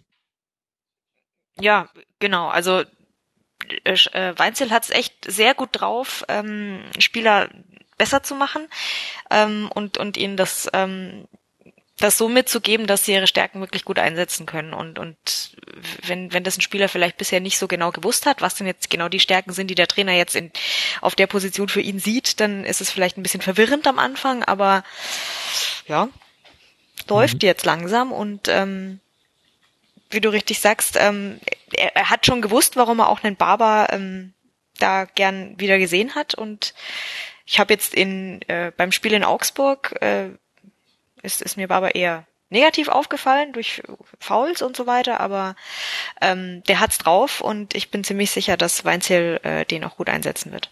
Mhm. Interessante Personalie, Klaas-Jan Hünteler, nicht von Anfang an dabei, dafür Franco De Santo, von dem hat man auch schon länger nicht mehr so viel gesehen, ähm, der dann gleich äh, zwei, zwei Treffer vorbereitet hat und über allen steht so ein bisschen Bentaleb mit seinen zwei Toren, der auch wirklich sehr beweglich war. Also ich fand ähm, gerade wie die Tore herausgespielt wurden, das hatte schon Hand und vor allem natürlich Fuß, haha. ähm, nein, aber das waren schöne Kombinationen. Da hat man auch gesehen, dass, dass Mainz so ein bisschen der Zugriff gefehlt hat. Also da, die Doppelpässe waren sehr einfach gespielt und tatsächlich kamen die dann auch immer an. Also ein Doppelpass ist ja an sich immer erst, meistens erst dann zu verteidigen, wenn der, wenn der Pass gespielt ist. Du musst halt quasi den Laufweg antizipieren. Und da war Mainz zwei, dreimal langsamer. Balogun hatte jetzt auch nicht den besten Tag seines Lebens. Ja, und dann verliert man auch mal 0 zu 3 und trotzdem ist überhaupt nichts passiert bei Mainz, wenn man sich anguckt. Die sind Tabellenneunter mit elf Punkten, alles wunderbar. Während eher Schalke noch gucken muss. Also sieben Punkte ist jetzt zwar schön und gut, aber da muss jetzt nach oben auch was gehen. Achselzuckspiel, sag ich jetzt mal. Irgendwie schon, ne? Schon wieder. ja, Wahnsinn. Das ist doch interessant. Es war ein sehr, sehr ähm, lebhafter Spieltag mit vielen Geschichten rund um die Spiele und trotzdem finde ich so jetzt mal losgelöst von den Einzelereignissen der Spiele, denkt man sich so, ja, so, boah, jetzt schauen wir mal, ob sich da irgendwelche Trends verfestigen. Also ähm, zumindest geht's, ging's mir jetzt so bei dem Spieltag. Desiree, möchtest du noch was zu diesem Schalke-Spiel ergänzen? Nein. Generell betrachte ich die erste Liga sehr entspannt in diesem Jahr, was mir bisher ja nie vergönnt war. Und da können dann auch so Spieltage, wo manchmal dann Dinge passieren, die du nicht erwartest und äh, Mannschaften verlieren, von denen du es gar nicht erwartest. Äh, da guckst du dann so hin und reibst dir verwundert die Augen und isst dann ganz entspannt die Lasagne weiter. Sehr schön. Ein schöneres Schlusswort hätte nicht machen können. Du hast übrigens äh, perfekt beschrieben, wie ich die zweite Liga, ähm, zweite ja, Liga das verfolge. Ich, sofort. ich reibe mir verwundert die Augen und dann äh, gucke ich es mir weiter an und denke mir, naja, so ist das halt da unten. Ja, vielen lieben Dank euch beiden, ähm, dass ihr euch die Zeit genommen habt für diese Schlusskonferenz. Zum einen Desiree Wolf, at Töserö bei Twitter. Ihr könnt sie auch immer wieder im Mein Sportradio hören und äh, Desiree ich wünsche dir, dass du nicht mehr viele Lasagnen äh, diese Saison kochen musst. Ich danke dir, Max. Hat viel Spaß gemacht, mal wieder einen Ausflug ins Oberhaus zu machen. Ja, ist doch schön. Kommt einfach bald wieder, dann können wir das regelmäßiger machen im Rasenfunk. Und außerdem vielen herzlichen Dank an Christel Gnam vom wirklich empfehlenswerten Augsburg-Podcast Auf die Zirbelnuss. Hört da rein, es lohnt sich sehr. Da ist auch noch ein bisschen mehr Idiom drin als äh, hier in der Schlusskonferenz. Auf Twitter at Cristaldo1907. Vielen lieben Dank, Christel. Sehr gern, war mir eine Ehre. und dann schicke ich noch Podcast-Grüße raus und zwar an den Reingemacht-Podcast. Ähm, ein, ein Urgespein der deutschen Podcast-Szene und ich habe den Eindruck, den hören noch viel zu wenige meiner Hörer. Hört da mal rein, da wird auch über den Bundesligaspieltag gesprochen, auch viel über die zweite Liga. Das liegt an der Vereinsliebe der, der zugehörigen Moderatoren, einmal nämlich HSV und einmal Hannover 96. Ich hätte fast gesagt, das sind beides Zweitligavereine. Ähm, hört da mal rein, reingemacht Podcast, ich kann ihn nur empfehlen. Ähm, da empfehl ähm, bekommt ihr auch ein paar Geschichten mit, die ich hier im Rasenfunk dann meistens nicht so thematisiere. Ähm, ist, äh, rundet das Ganze ganz schön ab. Und in diesem Sinne, liebe Hörer, vielen lieben Dank fürs Zuhören, vielen lieben Dank an alle Spender auf rasenfunk.de slash unterstützen. Genießt die DFB-Pokalrunde, es ist eine sehr interessante, wie ich finde. Und dann hören wir uns wieder nach dem neunten Spieltag. Bis dahin, macht's gut. Ciao.